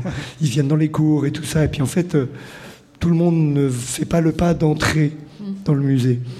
Et du coup, la, le public du musée, qui est un public comme euh, voilà un public classique de musée quelque part, euh, ne se mélange pas forcément avec voilà tous ces publics-là qu'on est en train d'accueillir en ce moment, avec euh, ce week-end le festival de BD, le week-end dernier le festival médiéval fantastique, D'accord. le week-end d'avant encore les journées du patrimoine, et donc là, brum, une Ah, sorte de, là, c'est voilà, vraiment de, de l'ou- rouleau compresseur dans l'ouverture au public, c'est assez génial.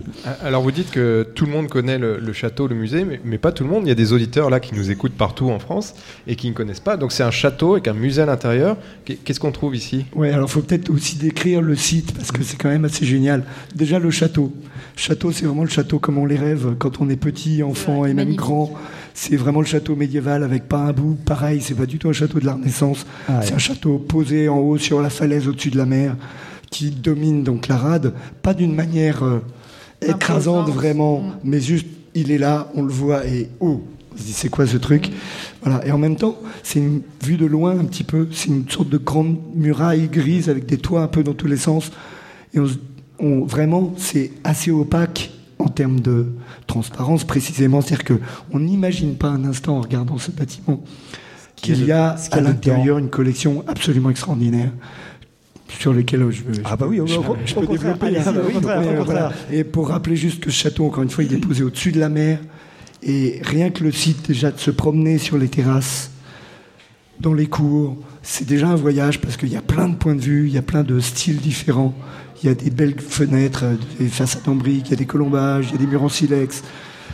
Voilà, il y a une aile contemporaine qui montre que aussi ce bâtiment, il est inscrit dans une évolution, une modernité, il n'est pas du tout figé.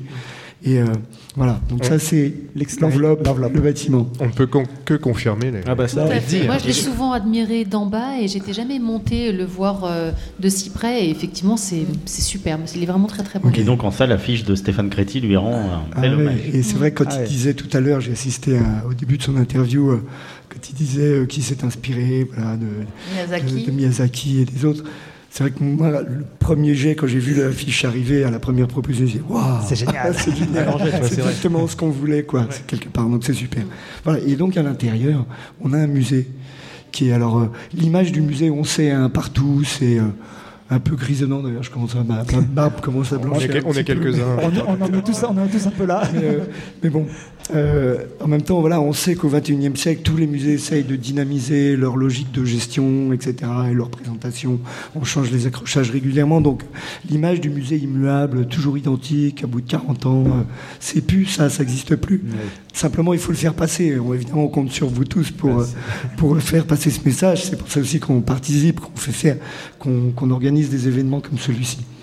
Et, euh, et donc à l'intérieur, il y a une collection absolument délirante de, où tout le monde y trouve son compte de 7 à 77 ans, comme disent les chansons, les contes. Michel. Sardou, si tu nous en parles. C'est ça. Et euh, simplement, non, cette collection, elle est, euh, elle est vraiment très riche, d'un très bon niveau, et on y trouve aussi bien les maquettes de bateaux qu'on attend alors, à trouver au bord de la mer, mais pas forcément dans un château médiéval. Des très très belles maquettes de bateaux très grandes, ils font plus de 3 mètres. Enfin, bon, Ouais, c'est- oui, voilà. pas des petits est- machins. on n'est pas sur le petit machin. Non. Alors il y en a des comme ça, des très grandes, et puis il y en a d'autres qui sont encore plus délirantes, qui sont entièrement en ivoire, parce que Dieppe est une ville qui a une histoire avec l'Afrique, avec les colonies. Alors pas, pas trop avec le commerce colonial, en tant que, enfin le, le- le mauvais commerce, enfin le commerce colonial tel que avec les, les cargaisons d'Africains entassés, etc. Pas trop ça, mais il y a eu un commerce très précoce avec l'Afrique, où qui a, qui a fait que l'ivoire est arrivé très tôt au XVIe siècle dans cette ville et que à partir de là, on a sculpté l'ivoire dans cette ville jusqu'à tout récemment 2017, date des dernières législations Ah oui, qui ont interrompu le processus. Ah, mais jusqu'en 2017, par contre, c'était. Voilà, il y a encore un ivoirier alors qui restaure, mais il n'a plus le droit de sculpter. D'accord. D'accord. Voilà. Euh, en tout cas, donc, voilà, pendant cinq siècles et demi, euh, il y a eu du commerce de l'ivoire et les vitrines reflètent ça. Il y a dans la collection 2000 objets, mais avec des trucs absolument délirants de finesse, de délicatesse, euh, de prodiges de mise en œuvre, etc., etc., dont ces fameuses maquettes de bateaux. À côté de ça, on a une collection de peintures. J'ai l'habitude de dire de peintres locaux qui sont venus ici dans la région, du style Renoir, Pissarro, euh, Ah, Des petites gens. Boudin, des petites gens, voilà, des, des petites gens peut-être pas très très connus quoi, à l'époque en tout cas peut-être. Mais euh, voilà. Et la collection, voilà, c'est ça aussi parce que Dieppe était euh, la ville balnéaire par excellence à la fin du 19e siècle, celle la plus proche de Paris, qui avait une vraie ville, pas juste un village de pêcheurs transformé comme nos villes. Excusez-moi les voisins. mais- Non, mais nous non plus, on les aime pas. Et euh, voilà, c'est une vraie ville, c'est toujours une vraie ville, c'est ça qui fait aussi le charme de Dieppe. Voilà, et donc il y a eu euh, des peintures, il y a, enfin voilà, il y a, il y a vraiment plein de choses, on y- tout le monde y trouve un peu son, son bonheur en quelque sorte. Je- moi, je ne vous connais pas, mais j'ai l'impression que vous êtes dans cette mouvance de, de casser les codes, d'ouvrir les portes des lieux culturels, de, de créer l'événement euh, là où on ne l'attend pas, finalement. C'est ça l'idée? Ben oui, c'est ça, et puis c'est aussi encore une fois de casser l'image du musée statique. Voilà, j'ai une équipe qui est plus jeune que moi, qui est dynamique. Moi, j'aime beaucoup. D'ailleurs, ça me rajeunit aussi. hein. Euh, et euh, et c'est vrai que voilà, le week-end dernier, une grosse partie de l'équipe était costumée en médiéval fantastique. Moi, j'étais en pirate. Il y en avait d'autres en princesse. Moi, je sais pas quoi. L'année Le week-end d'avant, pour les Journées du patrimoine, on a célébré le centenaire de Renoir.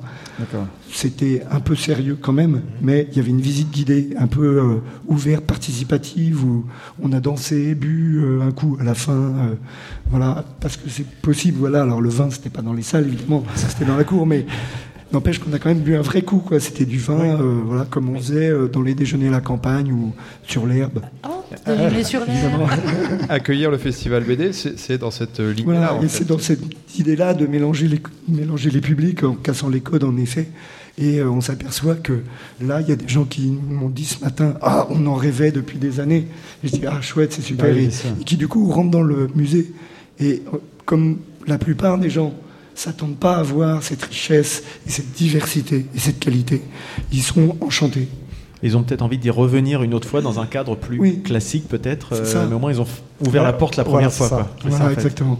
Ça pensait. Et quand vous êtes conservateur de ce musée depuis combien de temps maintenant? Ça fait 22 ans. Ah oui, mais je m'en lasse pas. Peut-être que les gens se lassent de moi, mais aujourd'hui- aujourd'hui, j'ai pas trop l'impression. Et vous avez d'autres projets qui sont envisagés euh, dans, les, dans les, je dirais, les prochains mois ou, euh, ou les prochaines années même? Oui, alors on a plusieurs projets. D'abord, on a un projet qui nous tient à cœur et qui est en cours en ce moment, qui va dans le sens de ce qu'on vient de dire, qui est euh, le projet du musée hors les murs. C'est un vrai processus qu'on a mis en place depuis deux ans et demi maintenant avec la ville de Dieppe, où on a souhaité, un peu comme là aujourd'hui avec le monde de la BD, faire venir des gens qui précisément n'ont pas l'habitude de venir habituellement, qu'on est allé chercher dans les écoles, dans les maisons pour personnes âgées, dans les maisons de quartier, dans les bibliothèques. Parce que on a pu se dire, par exemple, avec les bibliothèques, que c'est la culture, tout ça, tout ça. euh, C'est des gens qui sont aussi habitués aux livres qu'au musée. Ben non, pas tant que ça. Et donc, on a mis en place des, un projet, deux projets, on en est au deuxième. On va chercher les gens, on va leur montrer, on va même jusqu'à sortir des œuvres du musée pour les présenter dans ces lieux-là, dans des conditions de sécurité euh, euh, adaptées. Donc il y a un partenariat avec la DRAC, non? Oui, avec le ministère de la Culture même, on a eu deux prix. Euh, on a été primé deux fois par le ministère de la Culture pour porter ces projets-là. Euh, voilà, et donc là, on en est à la deuxième année. Euh, maintenant, on travaille avec un artiste plasticien qui crée des œuvres avec les gens dans les structures là, de, extérieures. Et encore une fois, c'est pareil, on a travaillé avec un foyer dans un quartier populaire de Dieppe. Les gens, ils étaient enchantés. Et en plus, les créations qui en sortent, c'est d'une qualité mais éblouissante parce qu'on a fait le choix de travailler avec un artiste éblouissant, mais aussi parce que les gens sont donnés et qu'ils ne s'imaginaient pas une seconde avoir leur portrait sur une œuvre d'art. D'accord. Et là, ils ressortent avec une assiette où ils sont portraiturés avec leur animal fétiche dans le cadre de cette belle exposition d'histoire naturelle que vous avez peut-être vue euh, ou parcourue. Et euh, enfin, les gens, ils sont bluffés. Et en plus, on les reçoit après dans le musée parce que non seulement les choses sont exposées chez eux dans leur local, mais en plus après il y a une deuxième étape où on dit après le musée hors les murs, c'est le musée en les murs, où on réinvite ces gens-là pour venir Ouais, dans le musée sûr. se voir mis en œuvre dans le cadre de ce processus. Donc ça c'est le projet qui est en cours depuis deux ans et demi. On a deux autres projets. Euh, L'année prochaine, c'est le festival Normandie Impressionniste. Donc là, c'est un peu euh, voilà, les attendus classiques Ouais. du Ouais. musée. Mais bon, il faut qu'on s'y faut qu'on donne. évidemment. Et on va faire une exposition qui sera la première euh, mondiale dans un musée pour une artiste qui est peu connue et qui est pourtant dans le quartet de tête des femmes impressionnistes. Tout le monde connaît Berthe Morisot, voilà, à Orsay en ce moment, ça cartonne, évidemment. Voilà, donc on va faire la première exposition Eva Gonzalez dans un musée, il n'y a jamais eu. D'accord. Parce que, en tout cas, pour elle toute seule, parce qu'habituellement, elle est toujours, c'est une sorte de, c'est de l'exposition tiercée. Alors, euh, Il y a toujours Berthe Morisot en premier, et puis euh, Marie Cassatt en deuxième, ou, Berthe, ou, Berthe- ou euh, Marie Braquemont, ou Eva Gonzalez, mais jamais Eva Gonzalez toute seule, Toute seule. pour elle. Voilà, donc là, on va Et là, c'est l'occasion. c'est ton tour. Donc ça, c'est la première. Et puis euh, le projet majeur pour l'année prochaine, c'est un très très gros travail. Et euh, l'année d'après, en 2021, on aura, on va célébrer, là on score d'une manière un peu classique, mais ça montre la diversité des sujets possibles pour ce musée.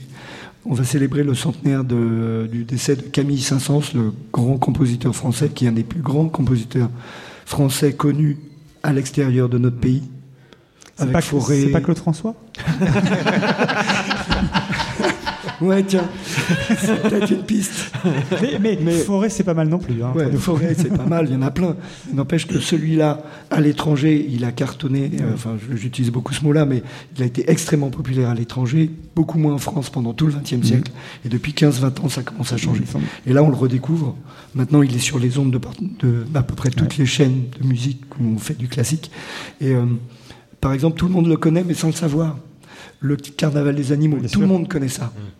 La Parce danse macabre, écoles, tout le monde connaît ça. Ah bah, c'est Camille Saint-Saëns. Camille Saint-Saëns. Le, le jingle de- du festival du film de Cannes. Hmm Le jingle, c'est du Camille Saint-Saëns. Personne ne le sait. C'est l'auteur de la première musique de film au monde composée pour un film. Pas euh, des accords plaqués comme ça par un pianiste qui regarde les images et plus ou moins inspiré, il fait quelque chose. Là, c'est une musique écrite pour le déroulé des images. L'assassinat du duc de Guise de 1908.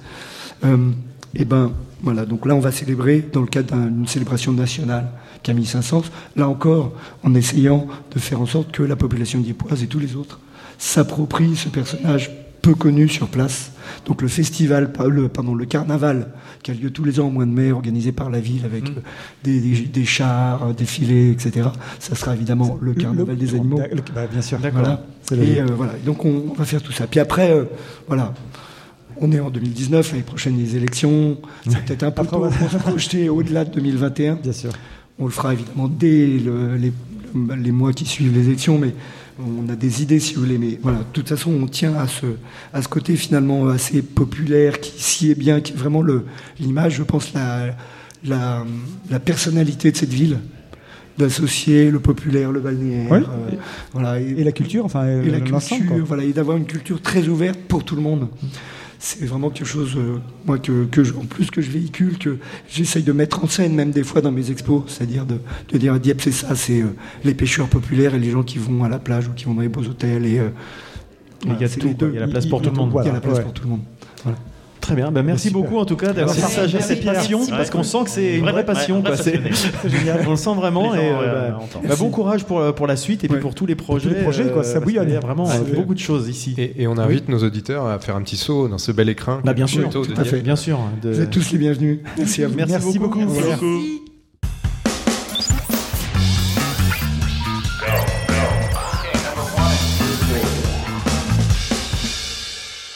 Nous accueillons euh, Fred Duval. Alors Fred Duval, euh, bah, je sais pas, on va laisser se présenter parce Et que voilà, moi je sais pas qui vous êtes.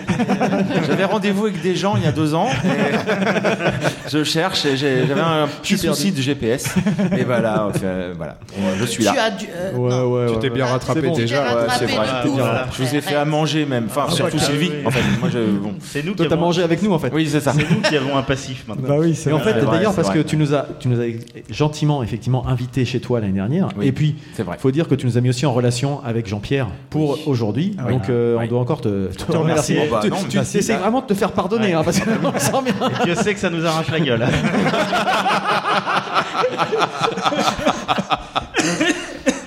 Et, et- oui, donc Fred, toi, tu es Oui. ici euh, en tant que, en tant qu'auteur, auteur de, bah, de multiples, Mm. multiples œuvres, mais t'es pas, tu fais aussi partie de, de l'organisation, non, si je me trompe? Euh, oui, oui, oui. Bah, en fait, je, je fais partie du, du, commun- du CA. Voilà. voilà. D'accord. Et euh, bah, j'aide un peu Jean-Pierre et puis les, les fondateurs du, du salon à en donnant quelques idées. Et puis voilà, mais je, je suis surtout ici en tant qu'auteur. Mais en tant que copain de Jean-Pierre, oui, je lui donne un petit coup de main. Pour trouver des, quelques, quelques auteurs. Et puis euh, deux, trois petites idées, comme les, la remise des bulots d'or qui aura lieu ce Les soir. bulles d'or. Peux-tu nous en dire plus Ah bah les oui, bulles alors, d'or Alors, je, ne, je ne dirai pas évidemment les, Les lauréats, bien sûr. euh, voilà, mais euh, Enfin, même si on- quand on le diffusera, les lauréats seront connus, mais on va pas le dire, c'est ce que la radio. euh, je me lance ce soir dans un one man show qui, Oh qui évidemment risque d'être assez pathétique. On est habitué, on a Arnaud. hein. mais j'ai vu Arnaud, ça m'a inspiré. Quand même. euh, S'il peut le faire, pourquoi pas moi moi toute la toute la journée dans mon bureau, personne ne me, me reconnaît dans la rue, donc euh, voilà. Non non, mais voilà, on a lancé ce, ces, ces bulots d'or. C'est très, ça va être très déconnant et à la fois et très sérieux à la fois. Et ça consiste en quoi? C'est quelque Alors, chose de sérieux quand même? Oui, c'est sérieux, c'est ça. On c'est a les fait prix un, du un festival jury.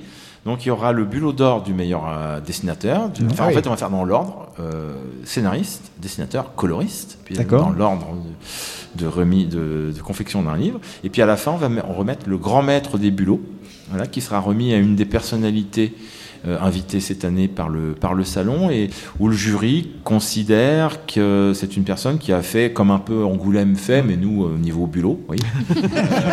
Voilà. On est plutôt au niveau bulot. Nous, on a dit il faut que À la, la personne ait fait à la fois progresser euh, l'art de la bande dessinée et l'art culinaire des fruits de mer. Ah, Voilà. Donc voilà, donc euh, on recoupe, on enquête. C'est un concept, on- oui, de, de- Travail voilà. de fond, quand même, là. Ah, ah, voilà. T'es allergique aux huîtres, euh, t'auras jamais le bulot d'or. Merde. Ah bah donc, ah, je suis déçu parce que j'avais. Et j'avais donc, le euh, ça. euh, Toi, Didouille, tu t'y connais T'as eu la moule d'or, je crois.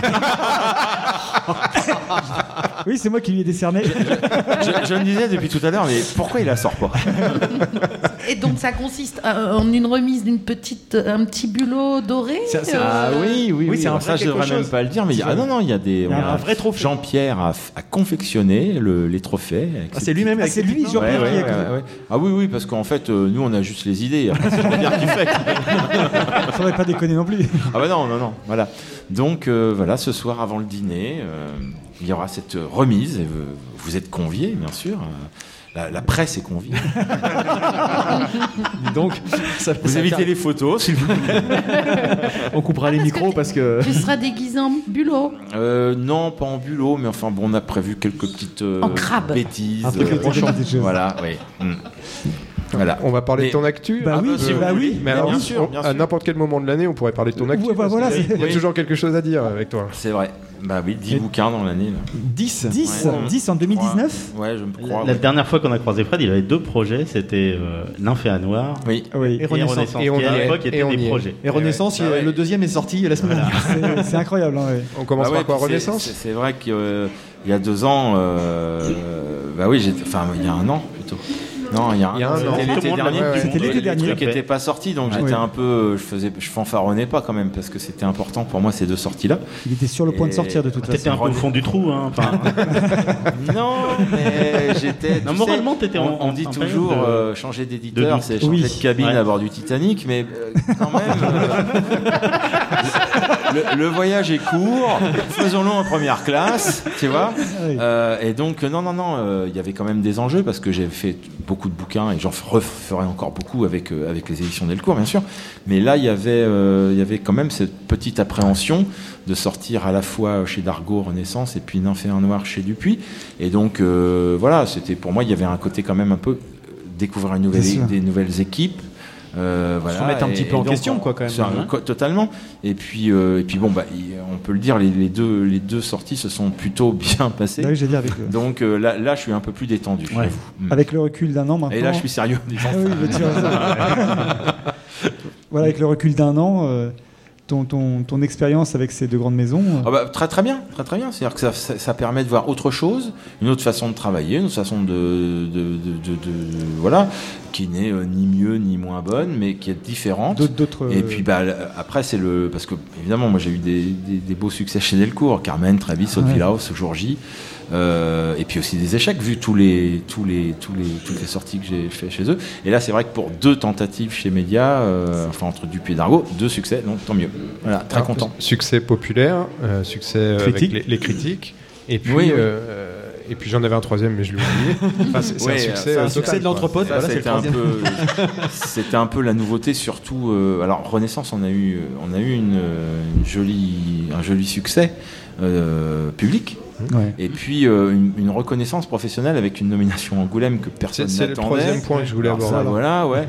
Et puis euh, donc ça c'était quand même nouveau pour moi. Et, et donc depuis ce moment-là, en fait, et euh, après on a enchaîné avec les, les Nymphéas, il y a une pour Didier Casgrain, Mathieu et moi, il y a eu une, ouais, c'était une année de mise en lumière. Et ça c'est pas forcément euh, le cas avant. Donc C'est appréciable, quoi. Juste apprécié cette année. euh, gratifiant, enfin, je veux dire, c'est Hmm vraiment euh, quand même. ah oui, oui, oui, il faut jamais, euh, faut, comme on dit en Normandie, il faut pas être bégueule.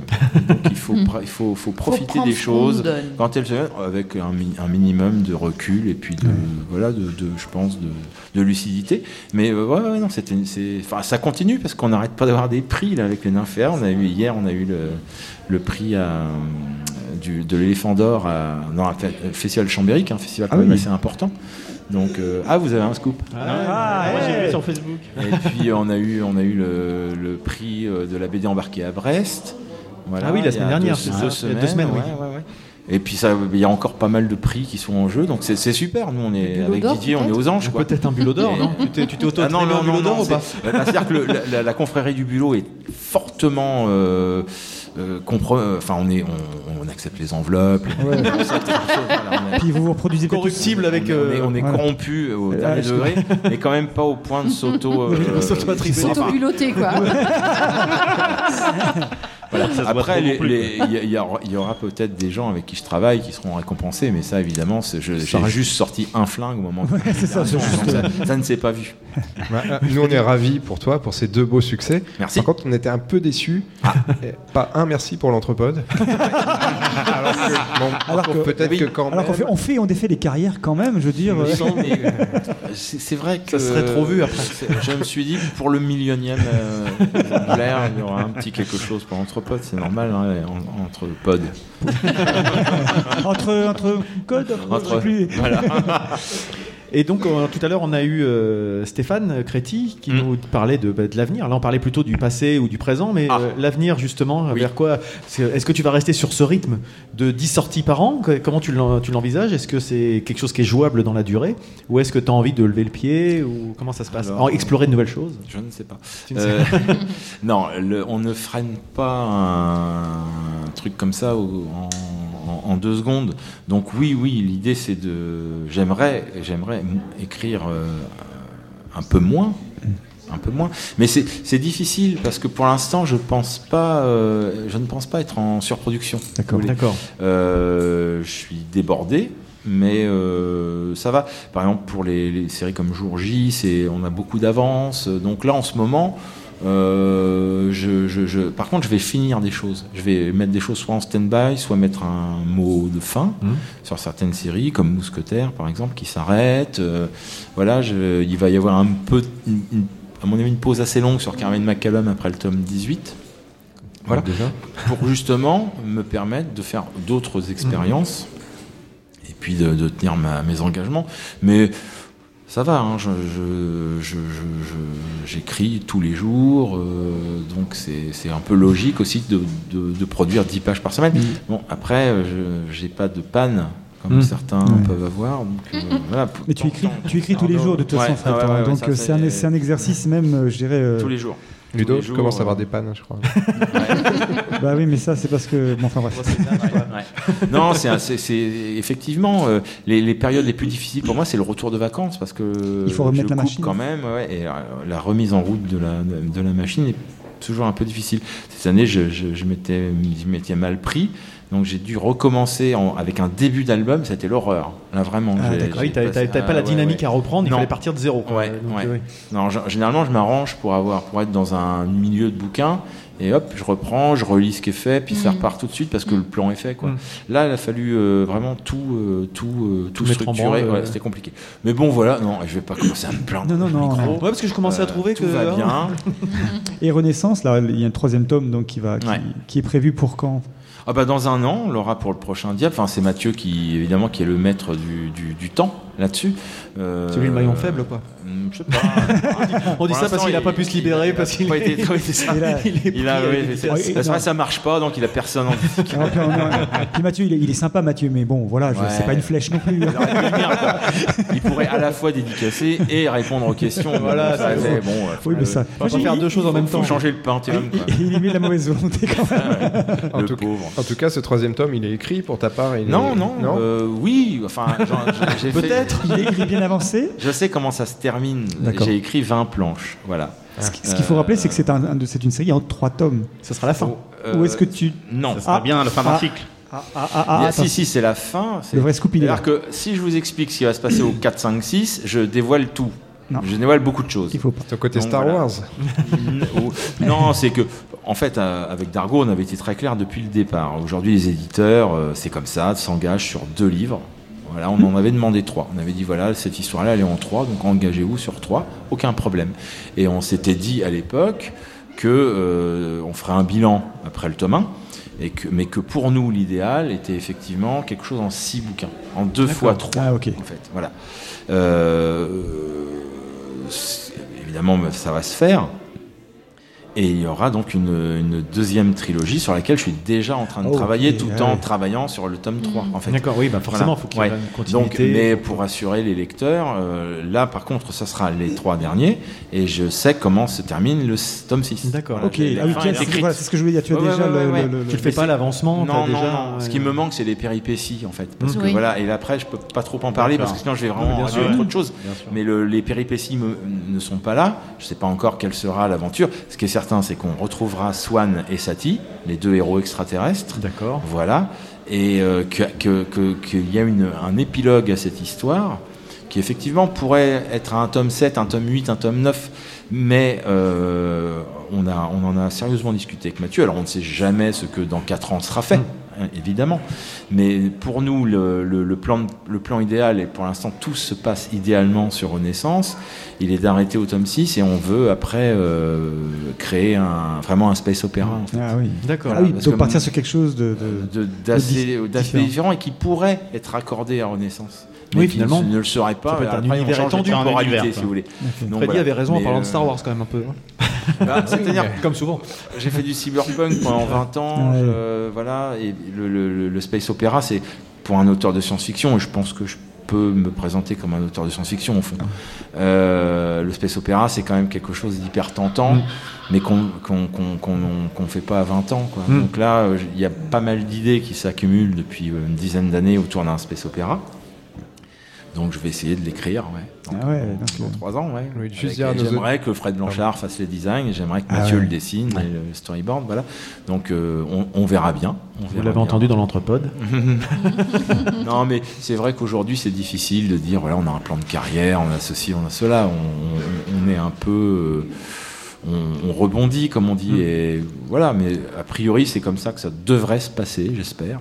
On voit bien par rapport aux opportunités que tu peux avoir, que ce soit les, les Nymphéas, que ce soit les collaborations que tu peux avoir, même. euh, Ah, les Nymphéas, euh, oui, là, c'est encore un autre pan. Donc là, on ferme ça. le volet science-fiction. C'est ça, et là, toutes ces choses. euh, Ouais, là j'ai plutôt tendance à parler de la collaboration maintenant avec Michel Bussy Voilà. en fait. Parce Là, que ça fait partie des Nymphéas, ça y est, c'est fait. Voilà. Euh, on sait que bon voilà, euh, on a eu un gros succès de critique. Le bouquin était vraiment bien, bien accueilli. Je vous dis, on est nominé dans plein de c'est- c'est super. Les ventes sont très bonnes. Euh, donc tout le monde est content. Et puis euh, avec euh, avec Air Libre, ça se passe, ça s'est très très bien passé. Donc voilà. Donc là avec Michel, on a mis en route trois autres projets en fait. Donc il Ouais. sera de faire un, un autre avec Didier Casgrain euh, dans Air Libre. Euh, ne lâche pas ma main, le, le roman qui se passe euh, à la Réunion. Donc ça, voilà, je, on commence là avec Didier. Enfin, moi, j'ai fait, j'ai fait le plus dur. C'est-à-dire que là, par contre, j'ai fait l'adaptation. Euh, et là, c'est pas du tout. euh, vu que c'est, j'ai une intrigue et puis je m'y tiens. euh, là, je, le, je, je ne me laisse aucun, oui, je ne laisse ca- quasiment rien au hasard. Que là, là, quand je dis j'ai fait l'adaptation, j'ai un document euh, que, que, que Michel Bussy a lu et, et approuvé d'une dizaine de planches, d'une dizaine de pages, où euh, séquence par séquence, je lui explique comment j'adapte, ce que j'enlève, ce que je garde, ce que j'ajoute, et, et Ouais. combien de planches il y aura dans chaque séquence. Donc je peux vous dire que le, le- le- déjà, a priori, sauf accident, euh, c'est un 115 planches. 115, D'accord, ah oui. 116 planches. Voilà, tout est déjà euh, hyper verrouillé. Donc moi, quand je dis que j'ai fait le plus dur, c'est que là, il me reste que le, que le plaisir, c'est de faire les découpages, de me tenir à mon plan, et puis de, de, de, re- de retravailler les dialogues de Michel pour en faire des dialogues de BD. Pour en faire des vrais dialogues. Voilà. Ouais. Non, des vrais dialogues. oui, pour, pour un peu réécrire l'histoire, re- re- un peu, Non, ça, ça, re- resynthétiser ça, ça. il- euh. Il est pas mauvais dialoguiste. Non, de toute façon, il, il est- il les relit. Je, je me, je, Mais je lui fais ouais, relire. c'est c'est la question que j'allais poser pour rebondir là-dessus. Tu lui, tu lui montres pour euh, pas pour validation, mais pour avis, c'est ça? Oui, parce qu'en fait, euh, on, a, on a un très bon euh, contact tous les deux. Enfin, on, est, on, écrit même en ce moment un scénario inédit, donc on est plutôt, euh, plutôt euh, en phase. Vous êtes nets tous les deux, on le rappelle nos Oui, oui, oui, plutôt, ouais, voilà. Donc, euh, en fait, sur les nymphéas, dès le départ, euh, alors qu'on se connaissait mal, Hum. je, je- alors que le contrat ne l'indique pas, ne m'oblige pas à lui faire relire. Moi, je lui avais dit, mais euh, tu reliras de toute façon les séquences parce que ça m'intéresse. Comme, comme je fais lire à Fred Blanchard quand il est mon éditeur. Oui, ok. En fait, j'aime bien ce contact-là. Et euh, les gens qui refusent de faire lire et tout, enfin bon, ils font ce qu'ils veulent. Mais euh, avoir, quand on a la chance d'avoir l'auteur oui, ouais, bien sous la bah oui. main, donc voilà, moi j'avais fait Tartuffe, euh, on personne ne m'a donné le 06 de Molière. si. J'aurais bien aimé. Ça, bah, tu m'étonnes, J'aurais bien aimé. Mais donc là, avoir la chance d'avoir Michel Bussy et puis d'avoir son avis, voilà. Et, et c'est assez rigolo parce qu'il il a plutôt tendance à en enlever qu'en ajouter. Il, en, il ajoute jamais rien. Et il me dit, oh tiens, ce dialogue-là, il est un peu lourd. Puis, hop, coupe-le. Enfin, on lève deux, trois trucs. C'est assez intéressant, même pour lui. Parce que il, il, euh, sur les nymphéas, il est revenu sur un bouquin qu'il n'avait jamais relu. Je me permets de le Ah dire oui, puisqu'il ouais, l'a dit publiquement Ouais. hein, en- dans, dans- nombreuses conférences qu'on a faites. Il dit, mais non, mais Fred a lu les nymphéas plus que moi. En fait, donc, euh, par moment, il relit ses propres dialogues et puis il me dit. oh, Il voilà. redécouvre en fait finalement Voilà, euh, par, voilà. euh, par ce biais. Voilà. Et puis moi, j'ai eu deux trois moments de satisfaction où il me disait ah, c'est sympa parce que en fait j'en enlève beaucoup, hein, l'air de rien. Et, Bah, et il me disait ah, c'est marrant que t'aies gardé ce dialogue-là parce que vraiment je l'adore. Enfin c'était Mm. marrant. Ah oui, et ouais. c'est là qu'on s'est rendu compte qu'on était bien en phase. En fait. Ça, c'est bien connecté. Euh, il a il a eu le sentiment, euh, c'est lui qui le dit que je je- j'étais loin de le trahir. Enfin que je le trahissais évidemment. C'est une adaptation c'est toujours une trahison, mais euh, un peu. euh, Mais tu gardais l'esprit, en en tout cas, ce respectant l'esprit. alors J'avais compris son son intention. Très bien. Voilà. Bah écoute, ça fait des, des beaux projets, des beaux projets à venir. Fred. Puis on va- Oui, Didouille. Bah, moi, ça n'a rien à voir avec les projets. maintenant. Je vais me faire pipi. C'est quand est-ce qu'on mange? Quand est-ce qu'on boit surtout? D'ailleurs, qu'est-ce qu'on a bien mangé? Bah oui. Oh là là. Ah là là là là là. Ah là là. Quel accueil. Ouais, carrément. C'est chouette, hein, l'eau de mer. On va faire des pubs. Oh, pardon. Euh, on a eu des propositions de lecture faites par Mathieu Collet tout à l'heure. Ouais. Toi, en tant qu'acteur euh, Ouais. dans la BD, quelles seraient toi tes suggestions là par rapport à ce qui est paru et par rapport à Alors, ce que tu ce- as lu? En ce moment, j'en ai un coup de cœur en ce moment, In Waves. In Waves. Ah, Alors, sur le a- surf. Nous l'a cité. Nous en as Ah parlé ouais, tout à In l'heure. Formidable. Ran- On Franchement. nous a parlé euh, des couleurs sublimes. Ouais, celui-ci, ouais. et Ouais. puis moi j'ai beaucoup aimé. Alors il est, il est dans de nombreuses sélections avec les, les nymphéas. Euh, j'ai adoré. euh, ah, alors attendez, j'ai un trou de mémoire là. Le bouquin de Fabrizio. euh, chez Sarbacane, qui est. Vous pouvez moi me, me- me le trouver là euh, tu, tu, tu, tu cherches le. Quelqu'un le connaît? Vous montrez ça parce que Euh, le dieu vagabond. Voilà, le dieu vagabond. Je- ça, je recommande. C'est- absolument formidable. C'est un truc complètement hors norme. C'est un ovni, comme seul Sarbacane aujourd'hui sait en produire. Euh, voilà, c'est un bouquin qui est poétique, très cultivé. euh, sur, euh, je, je- je suis incapable de le résumer, mais c'est voilà, c'est une expérience visiblement. une expérience ouais, visuelle et puis du, du texte en fait. D'accord. Tellement il va, enfin il explore une un certain pan de la mythologie, on va dire. Présenter ça comme ça. Ben voilà, je le recommande. C'est un gros, un gros pavé. Et In Waves là, qui est vraiment à mon avis l'ovni de l'année. D'accord. Le truc, euh, voilà, euh, voilà. je- J'essaye de pas parler des bouquins que tout le monde cite. Non, parce mais qu'il y en a quand même deux, trois que tout le monde va Oui. citer. Donc voilà, moi c'est ces deux coups de cœur là. Euh, Qu'est-ce que j'ai lu bien aussi en. Je sais plus. Euh, mais moi je suis plutôt roman, donc. euh, Ouais. ouais, L'explosion de la tortue, là. de, ça c'est un, un roman, c'est Chevillard. Du Chef-d'œuvre. tout. Ouais, ouais. chez, aux éditions de Minuit. Adoré. Un polar, c'est Euh, non, c'est du Chevillard, donc on- c'est c'est inclassable. D'accord. Inclassable. Et là, je viens de lire la, clé- la clé USB, le dernier Toussaint aussi chez Minuit. Décidément, j'ai pas d'action chez aux éditions de Minuit, mais voilà le, le dernier euh, Jean-Philippe tourne autour Toussaint. de l'Europe, non euh Ouais, c'est un, un- un commissaire européen qui traficote un peu avec les Russes, les Chinois, tout ça, et qui trouve une clé USB. Alors bon, c'est un prétexte, hein, la clé USB à un moment, où on n'entend plus parler. Et c'est ouais, c'est du Toussaint comme on, enfin comme moi j'aime, c'est une, une écriture fluide. Bah, c'est- euh, littérature, je peux vous en parler pendant jusqu'au prochain. Donc, le dernier Philippe parfait. Forest est une merveille. euh, voilà, non, non, il y a plein de bons bouquins là qui qui, qui ont, qui ont paru là, à cette rentrée, je trouve. Voilà. euh, en musique, euh, bah, je sais pas, vous écoutez quoi vous en ce moment? Le dernier, euh, Temple. Ah, je l'ai pas écouté. Ah, il est bien. J'adore. Temple, j'adore Et, et je me suis réjoui, mais à ce micro même, du retour de Supergrass. euh, Ah oui, oui, ça Ouais. c'est vrai. Ouais. Qui avait fait un album Road to Rouen. Exactement. Ça Ah oui, c'est vrai, c'est vrai. incroyable. Vraiment, hein. vrai. Et, et je suis allé voir avant-hier soir nos petits Rouennais de Mankins et Ah We oui, Hate You Please bien. Die Ouais. à la maroquinerie. C'était Un petit génial. éclaté. Et un billet bientôt Ah, sur je les ai pas vus sur scène encore, les peut-être déjà mannequins. en ligne. D'ailleurs, je connais mieux les parents que les, que les musiciens, mais bon, bah oui, on vieillit, hein. Donc euh, voilà, c'est un peu bizarre, mais ouais, c'est de voir les enfants de ses potes euh, Ouais, faire ouais. du rock'n'roll et devenir euh, des célébrités, parce que là, je crois qu'ils sont quand même bien partis. Ah les bah là, ça, ça fonctionne plutôt pas mal pour eux. C'est mérité super, parce que c'est formidable. Ouais, t'as passé un super moment et tu l'as Ah retranscrit dans un billet sur tu j'ai vu un concert absolument démentiel au 106 cette année, c'était Wilco. Ah, C'était Bah, magique. Donc Wilco, c'est un groupe de Chicago qui a émigré au Texas. Et 10 albums, enfin les Américains d'Americana pur et dur, et c'était magique. 2h, 2h30 de 2h30. concert dans le 106. Au 106, ah ouais. 8 morceaux, rappel. euh, Ah ouais, ouais. euh, non mais dingue. Ouais, comme dingue. The Cure. hein. Et, euh, et on était été. quelques vieux briscards du rock'n'roll, euh, dont des mecs qui ont vraiment vu euh, 500, 500 fois plus de concerts que moi, à se dire, ah, là on a quand même vu un truc D'accord. vraiment pas mal. Quoi. Ouais, Wilco, c'était génial. Wilco. Ouais, Tu y allais par hasard ou Non, non, non, Ouais, j'écoute depuis longtemps, j'y allais un peu euh, en me disant, allez, faut se bouger, euh, faut aller voir des concerts. On s'en crouse. Ouais, un peu. Non, Le, chat sur le panier, quoi. C'est ça. L'année était un peu rude quand même. hein. Ouais. Ouais. On t'entend pas, toi?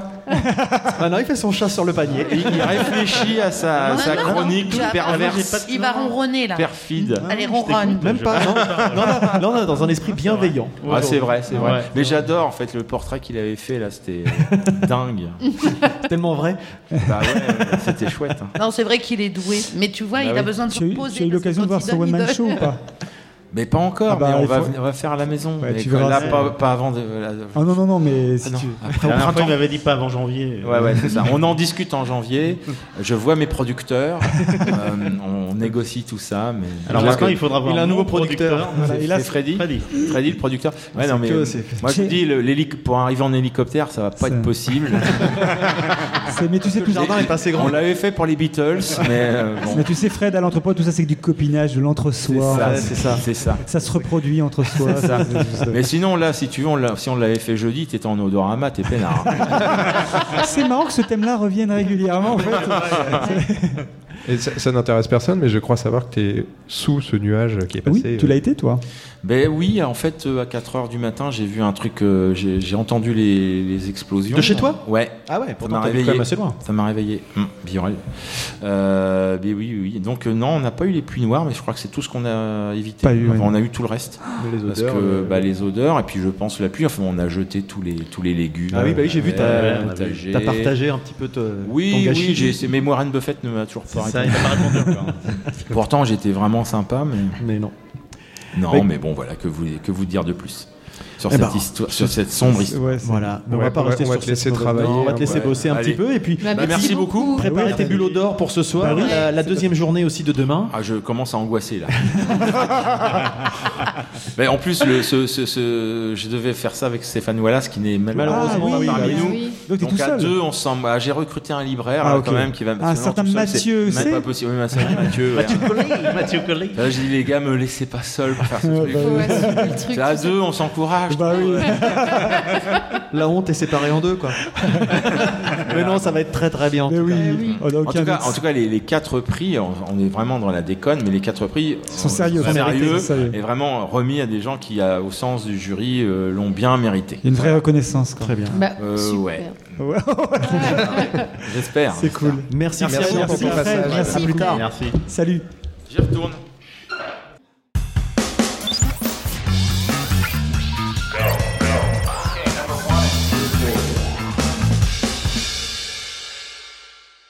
C'est bon Voilà. Alors, voilà le coupable. Donc nous recevons. euh, Bonjour. nous rece- Ah bah attends, demande à Mathieu de nous présenter. Bah, euh, Et si, euh, ah, si, attends, voilà, on, va l'introduire. On va introduire Mathieu qui va introduire. Introduisons. C'est un- non, je préfère que tu me présentes. on, on reçoit à notre micro Alex. Alors d'ailleurs, comment on le prononce? Alex W. Inker. En gros, c'est ça, c'est C'est le ça W pour Ah, mon d'accord, nom, ça qui a un nom euh, d'origine flamande, qui est Videndal, D'accord. mais qui s'écrit avec un W, que mes profs ont toujours du mal à orthographier, que mes, que mes élèves, quand j'ai été prof, ont eu du mal à orthographier, et que même mes amis ont du mal à orthographier. Je me suis dit, je vais me lancer dans la BD, il faut que je fasse facile. je garde le W parce que je renie pas mon nom, mais je vais prendre W et Inker pour euh, les ancrages au pinceau, c'est Voilà. tout. Et le bon repère, c'est que Mathieu Collet a retenu, donc c'est une bonne indication. c'est que n'importe qui peut comprendre.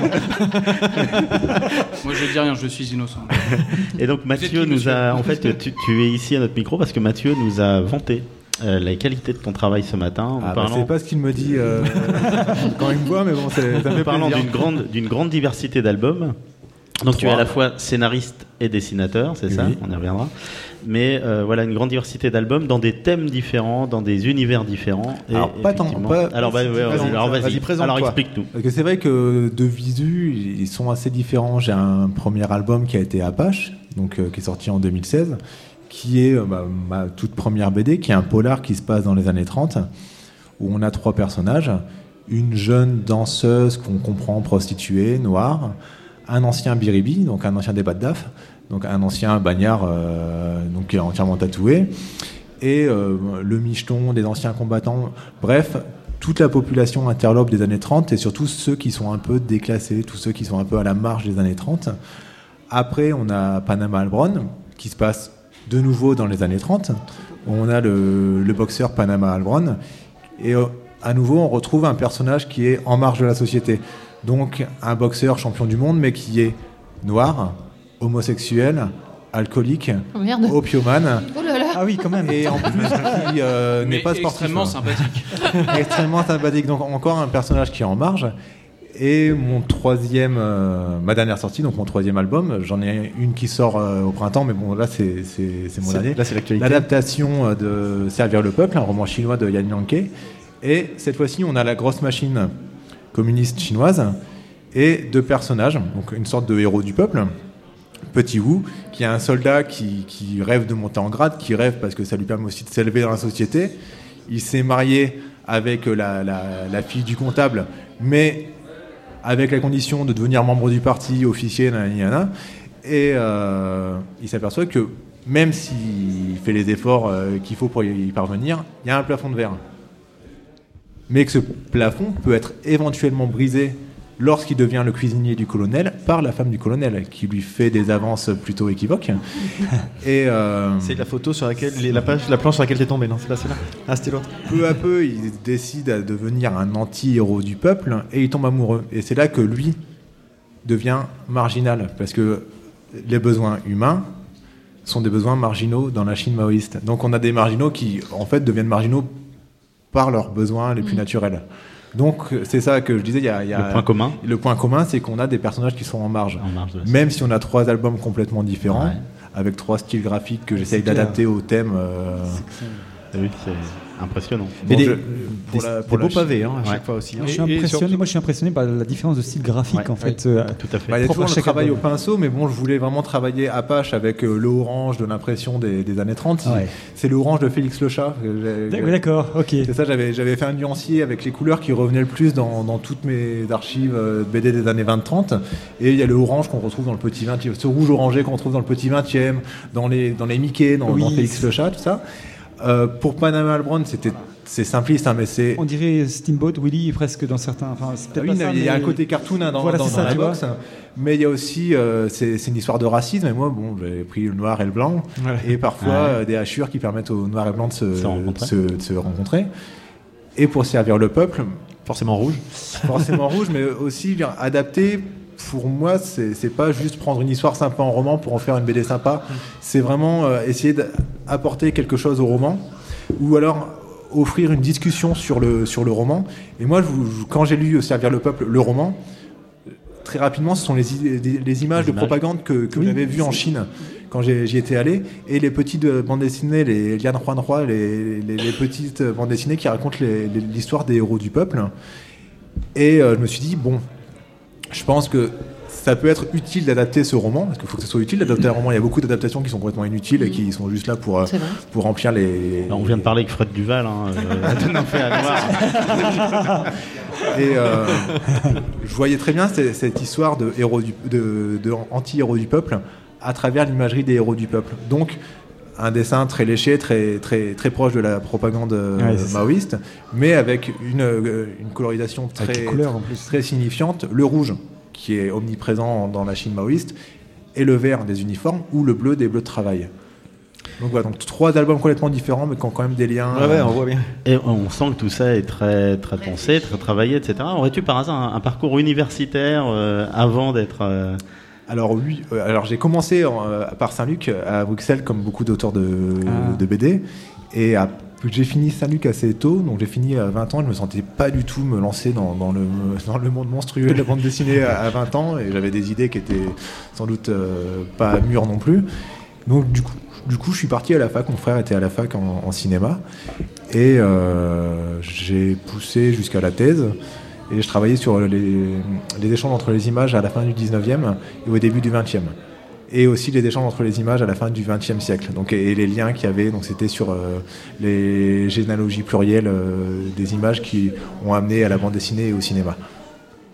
D'accord, ouais, c'est pour ça que les les, liens les- entre, les liens entre les images, entre- ça. Ouais, on sent bien, et on entre, sent bien et que entre c'est- ciné et d'autres. euh, C'est ça. Et d'autres médias. Ouais. Il y a les jeux optiques, il y a, il y a la photographie, il y a la peinture, il y a, il y a tout ça. Ouais, Freddy Là, oui, Alex, tu nous, tu nous présentes ton travail de manière assez formidable. Et je voulais poser une question à Mathieu, qui, euh, en- quand tu es en boutique et que tu, tu dois vendre, que tu dois vanter le- le- les albums d'Alex, tu tu t'y prends comment? Avec quel mot? Euh, auteur à suivre. Non mais vous rigolez. Non mais c'est- vrai. C'est-à-dire que moi j'ai- j'ai j'ai- j'ai rencontré euh, Alex euh, pour Apache. L'éditeur nous l'avait présenté à Angoulême parce qu'il y a des sur le festival de la BD d'Angoulême, il y a des séminaires euh, éditeurs euh, libraires. Et euh, tout d'un coup, je fais mais là, il y a un truc original, vraiment un truc que j'ai pas vu. Il nous vend polar noir, huis clos, machin. Je fais ah ouais, je vais, je vais bien tenter, bien que ça soit pas je, je suis attiré, mais c'est pas ce que j'achèterais en tant que lecteur là-dessus. Le bouquin arrive, je le lis d'une traite sur le cul, excusez-moi de la vulgarité, j'adore. Les deux mots capitaine. Euh, vraiment, euh, vraiment super. Et là, je, bah, je contacte l'éditeur. Bah voilà, je, je veux le recevoir. Il est venu gentiment euh, euh, dédicacé. Et là, je rencontre un, un- un mec autodidacte, jeune, qui derrière, bah, vous, vous l'avez décelé, Ouais. qui, qui- qui a énormément de connaissances sur les années 30. euh, qui commence à converser des pubs des années 30 avec mes clients et qui, euh, en dédicace, refait un peu des, des- des- les pubs telles qu'on les voyait. euh, Ah, on va penser à Banania ou des choses comme ça. Enfin, il s'amuse à détourner ça sur, avec les personnages de sa BD. Et là, je dis, waouh, la vache.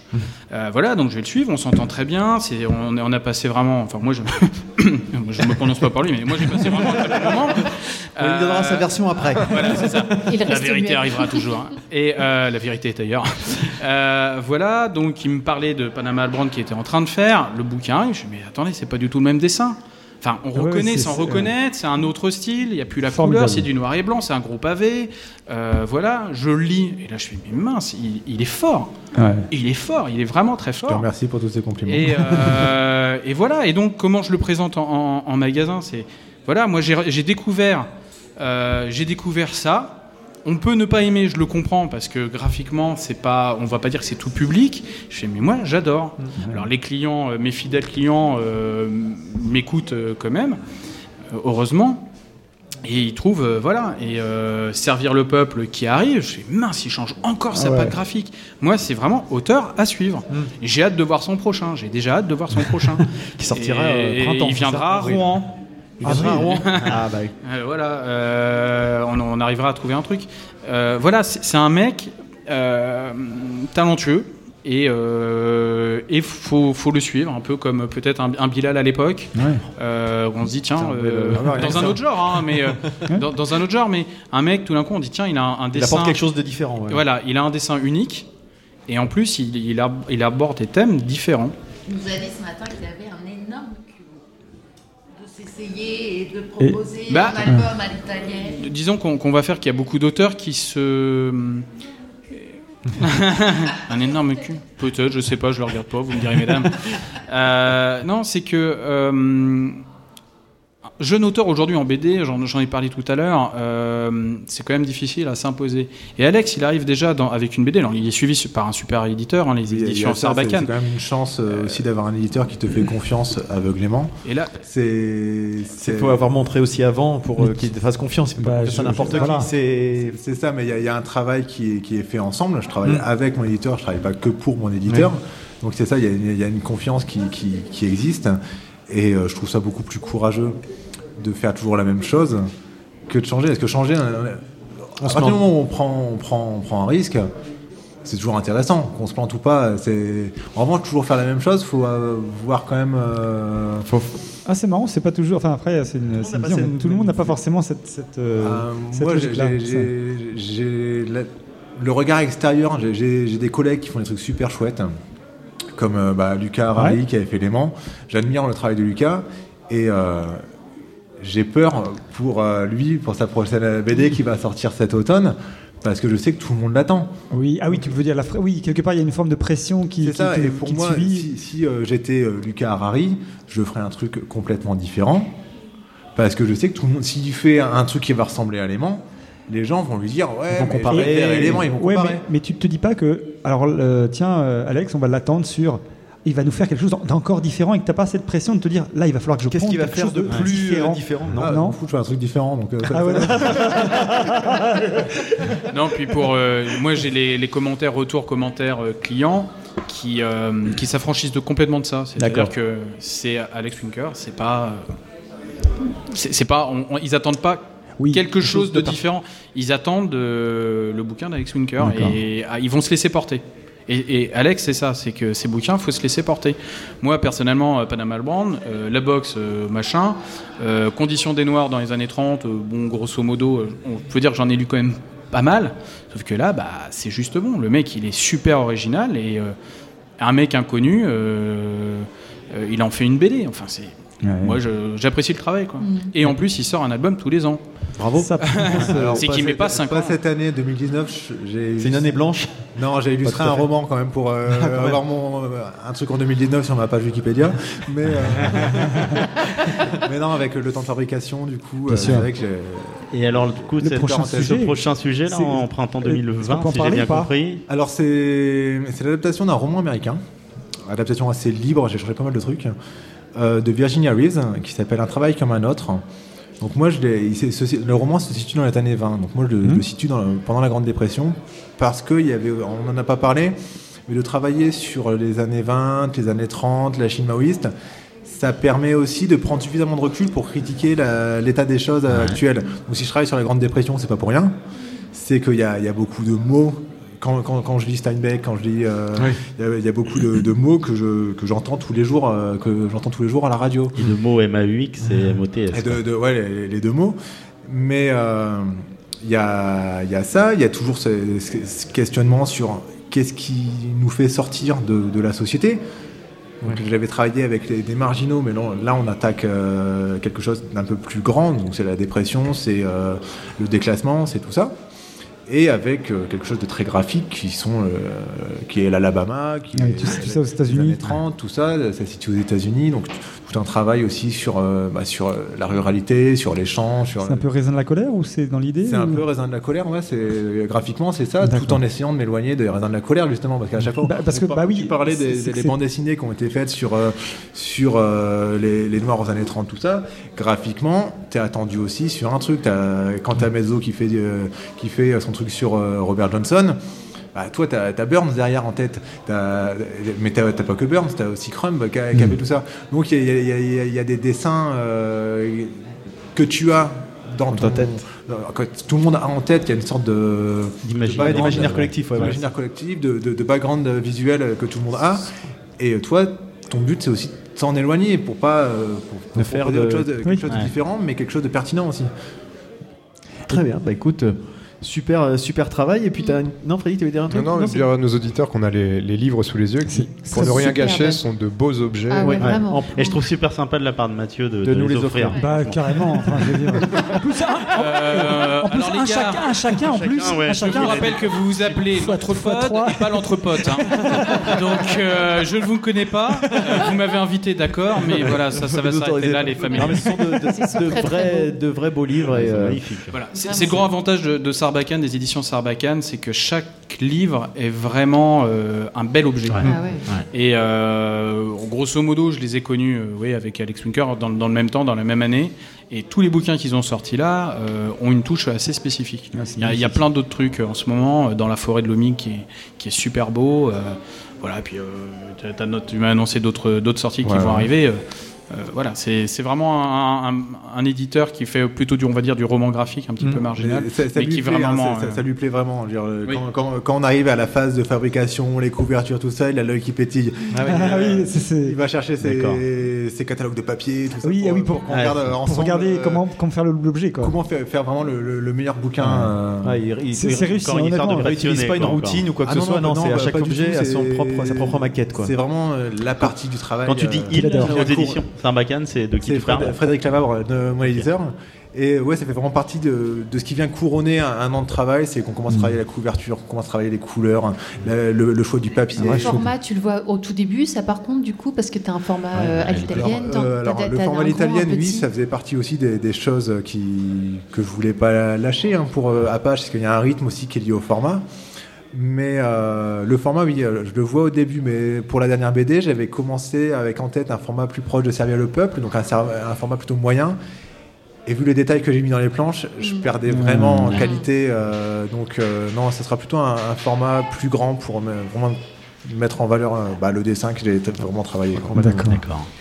Eh ben, merci beaucoup. Le festival touche à sa fin, donc on va devoir euh, s'arrêter ici. Merci d'être venu à notre micro. Puis donc, Merci on va, on va te suivre, hein, comme, euh, On va comme suivre dit le Mathieu. conseil de Donc, Mathieu. On va Ouais. suivre les conseils de Mathieu. Sinon, je vous Et puis bah, peut-être, euh, et puis peut-être lors d'une prochaine venue à Rouen, à Lumière d'août, on aura l'occasion de se recroiser. Ouais, tout à fait. Merci. Bonne fin de Merci, Alex. Merci. À bientôt.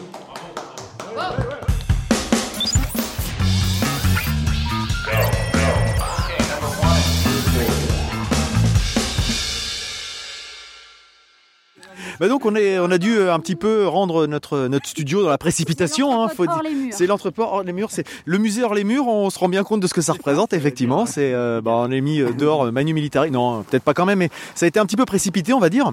Euh, mais on va quand même faire une petite conclusion, euh, l'entrepode. Alors, euh, qu'est-ce que vous pouvez dire de cette journée finalement? Ta Starlet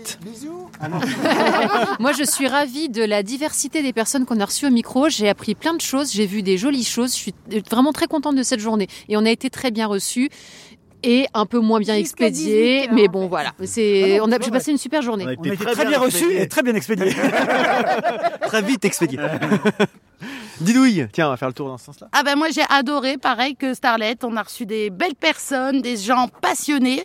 Moi c'est ça que je retiens, c'est-à-dire que autant les auteurs, les dessinateurs que ceux qui organisaient le festival, on a super bien mangé. Merci Jean-Pierre, c'était super.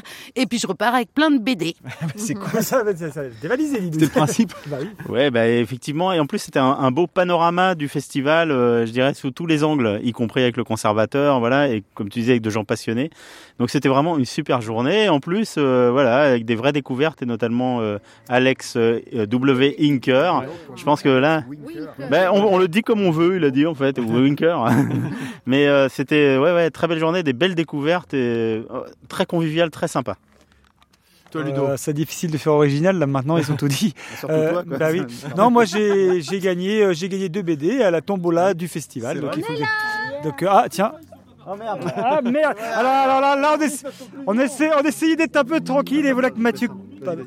On voulait être tranquille, voilà que Mathieu Collet arrive. Bon voilà, c'est un peu les migrants du festival là, qui déboulent. Donc euh, non non très très bien, super journée, super découverte, euh, un régal.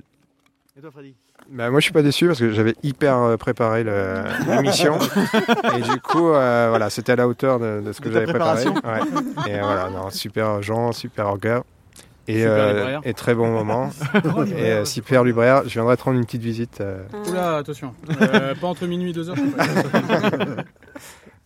Voilà, bon moment. Non, non, très bien. Je vois que les radios podcasts ont aussi peu de moyens que les libraires.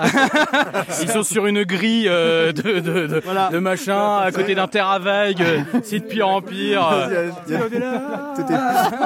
Et donc bah voilà pour cette la fin de cette de cette de cet épisode donc euh, l'entrepode se balade enfin se balade ou a été accueilli euh, au château. Merci l'entrepode. merci Mathieu parce que tu as été un bon pourvoyeur d'invités aussi donc euh, merci beaucoup d'informations c'était cool. Et puis bah comment on conclut Allez, Bisous.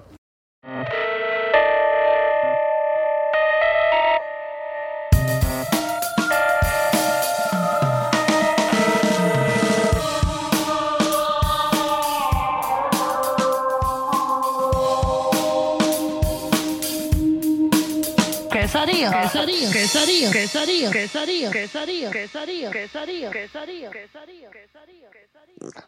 Bonjour, bonne journée, bonne fin d'après-midi, surtout bonsoir, c'est Marius qui vous parle. Euh, je pense que j'ai donné ma présentation un tout petit peu trop tard, donc euh, bah, c'est marre, je ne serai pas présent. Mais euh, je pense qu'il y a de quoi faire autour de la table. hein. Nous avons Didouille avec sa voix magnifique, nous avons Lulu avec son charisme défiant toute concurrence, nous avons forcément Nico qui a besoin de prendre un petit peu l'air avec sa, sa dulcinée Starlet qui, qui ont besoin de s'éloigner un petit peu de Rouen. Et puis nous avons Freddy et puis euh, Arnaud qui euh, sont là pour épauler toute l'équipe. Je pense que tout va bien se passer. C'est la première fois que je laisse un, message sur le répondeur. Alors euh, bah, je suis tout émoustillé parce que franchement bah, je suis trop content. Et bah, j'espère que vous allez faire une bonne émission. Je, pour ma part, je passe un petit week-end en amoureux avec mon épouse. hein, je vais tout vous dire. Et puis je voulais feint euh, la, la, la maladie ou quelque chose comme ça, mais non, je, je suis simplement en, en week-end. Bisous, ciao à tous.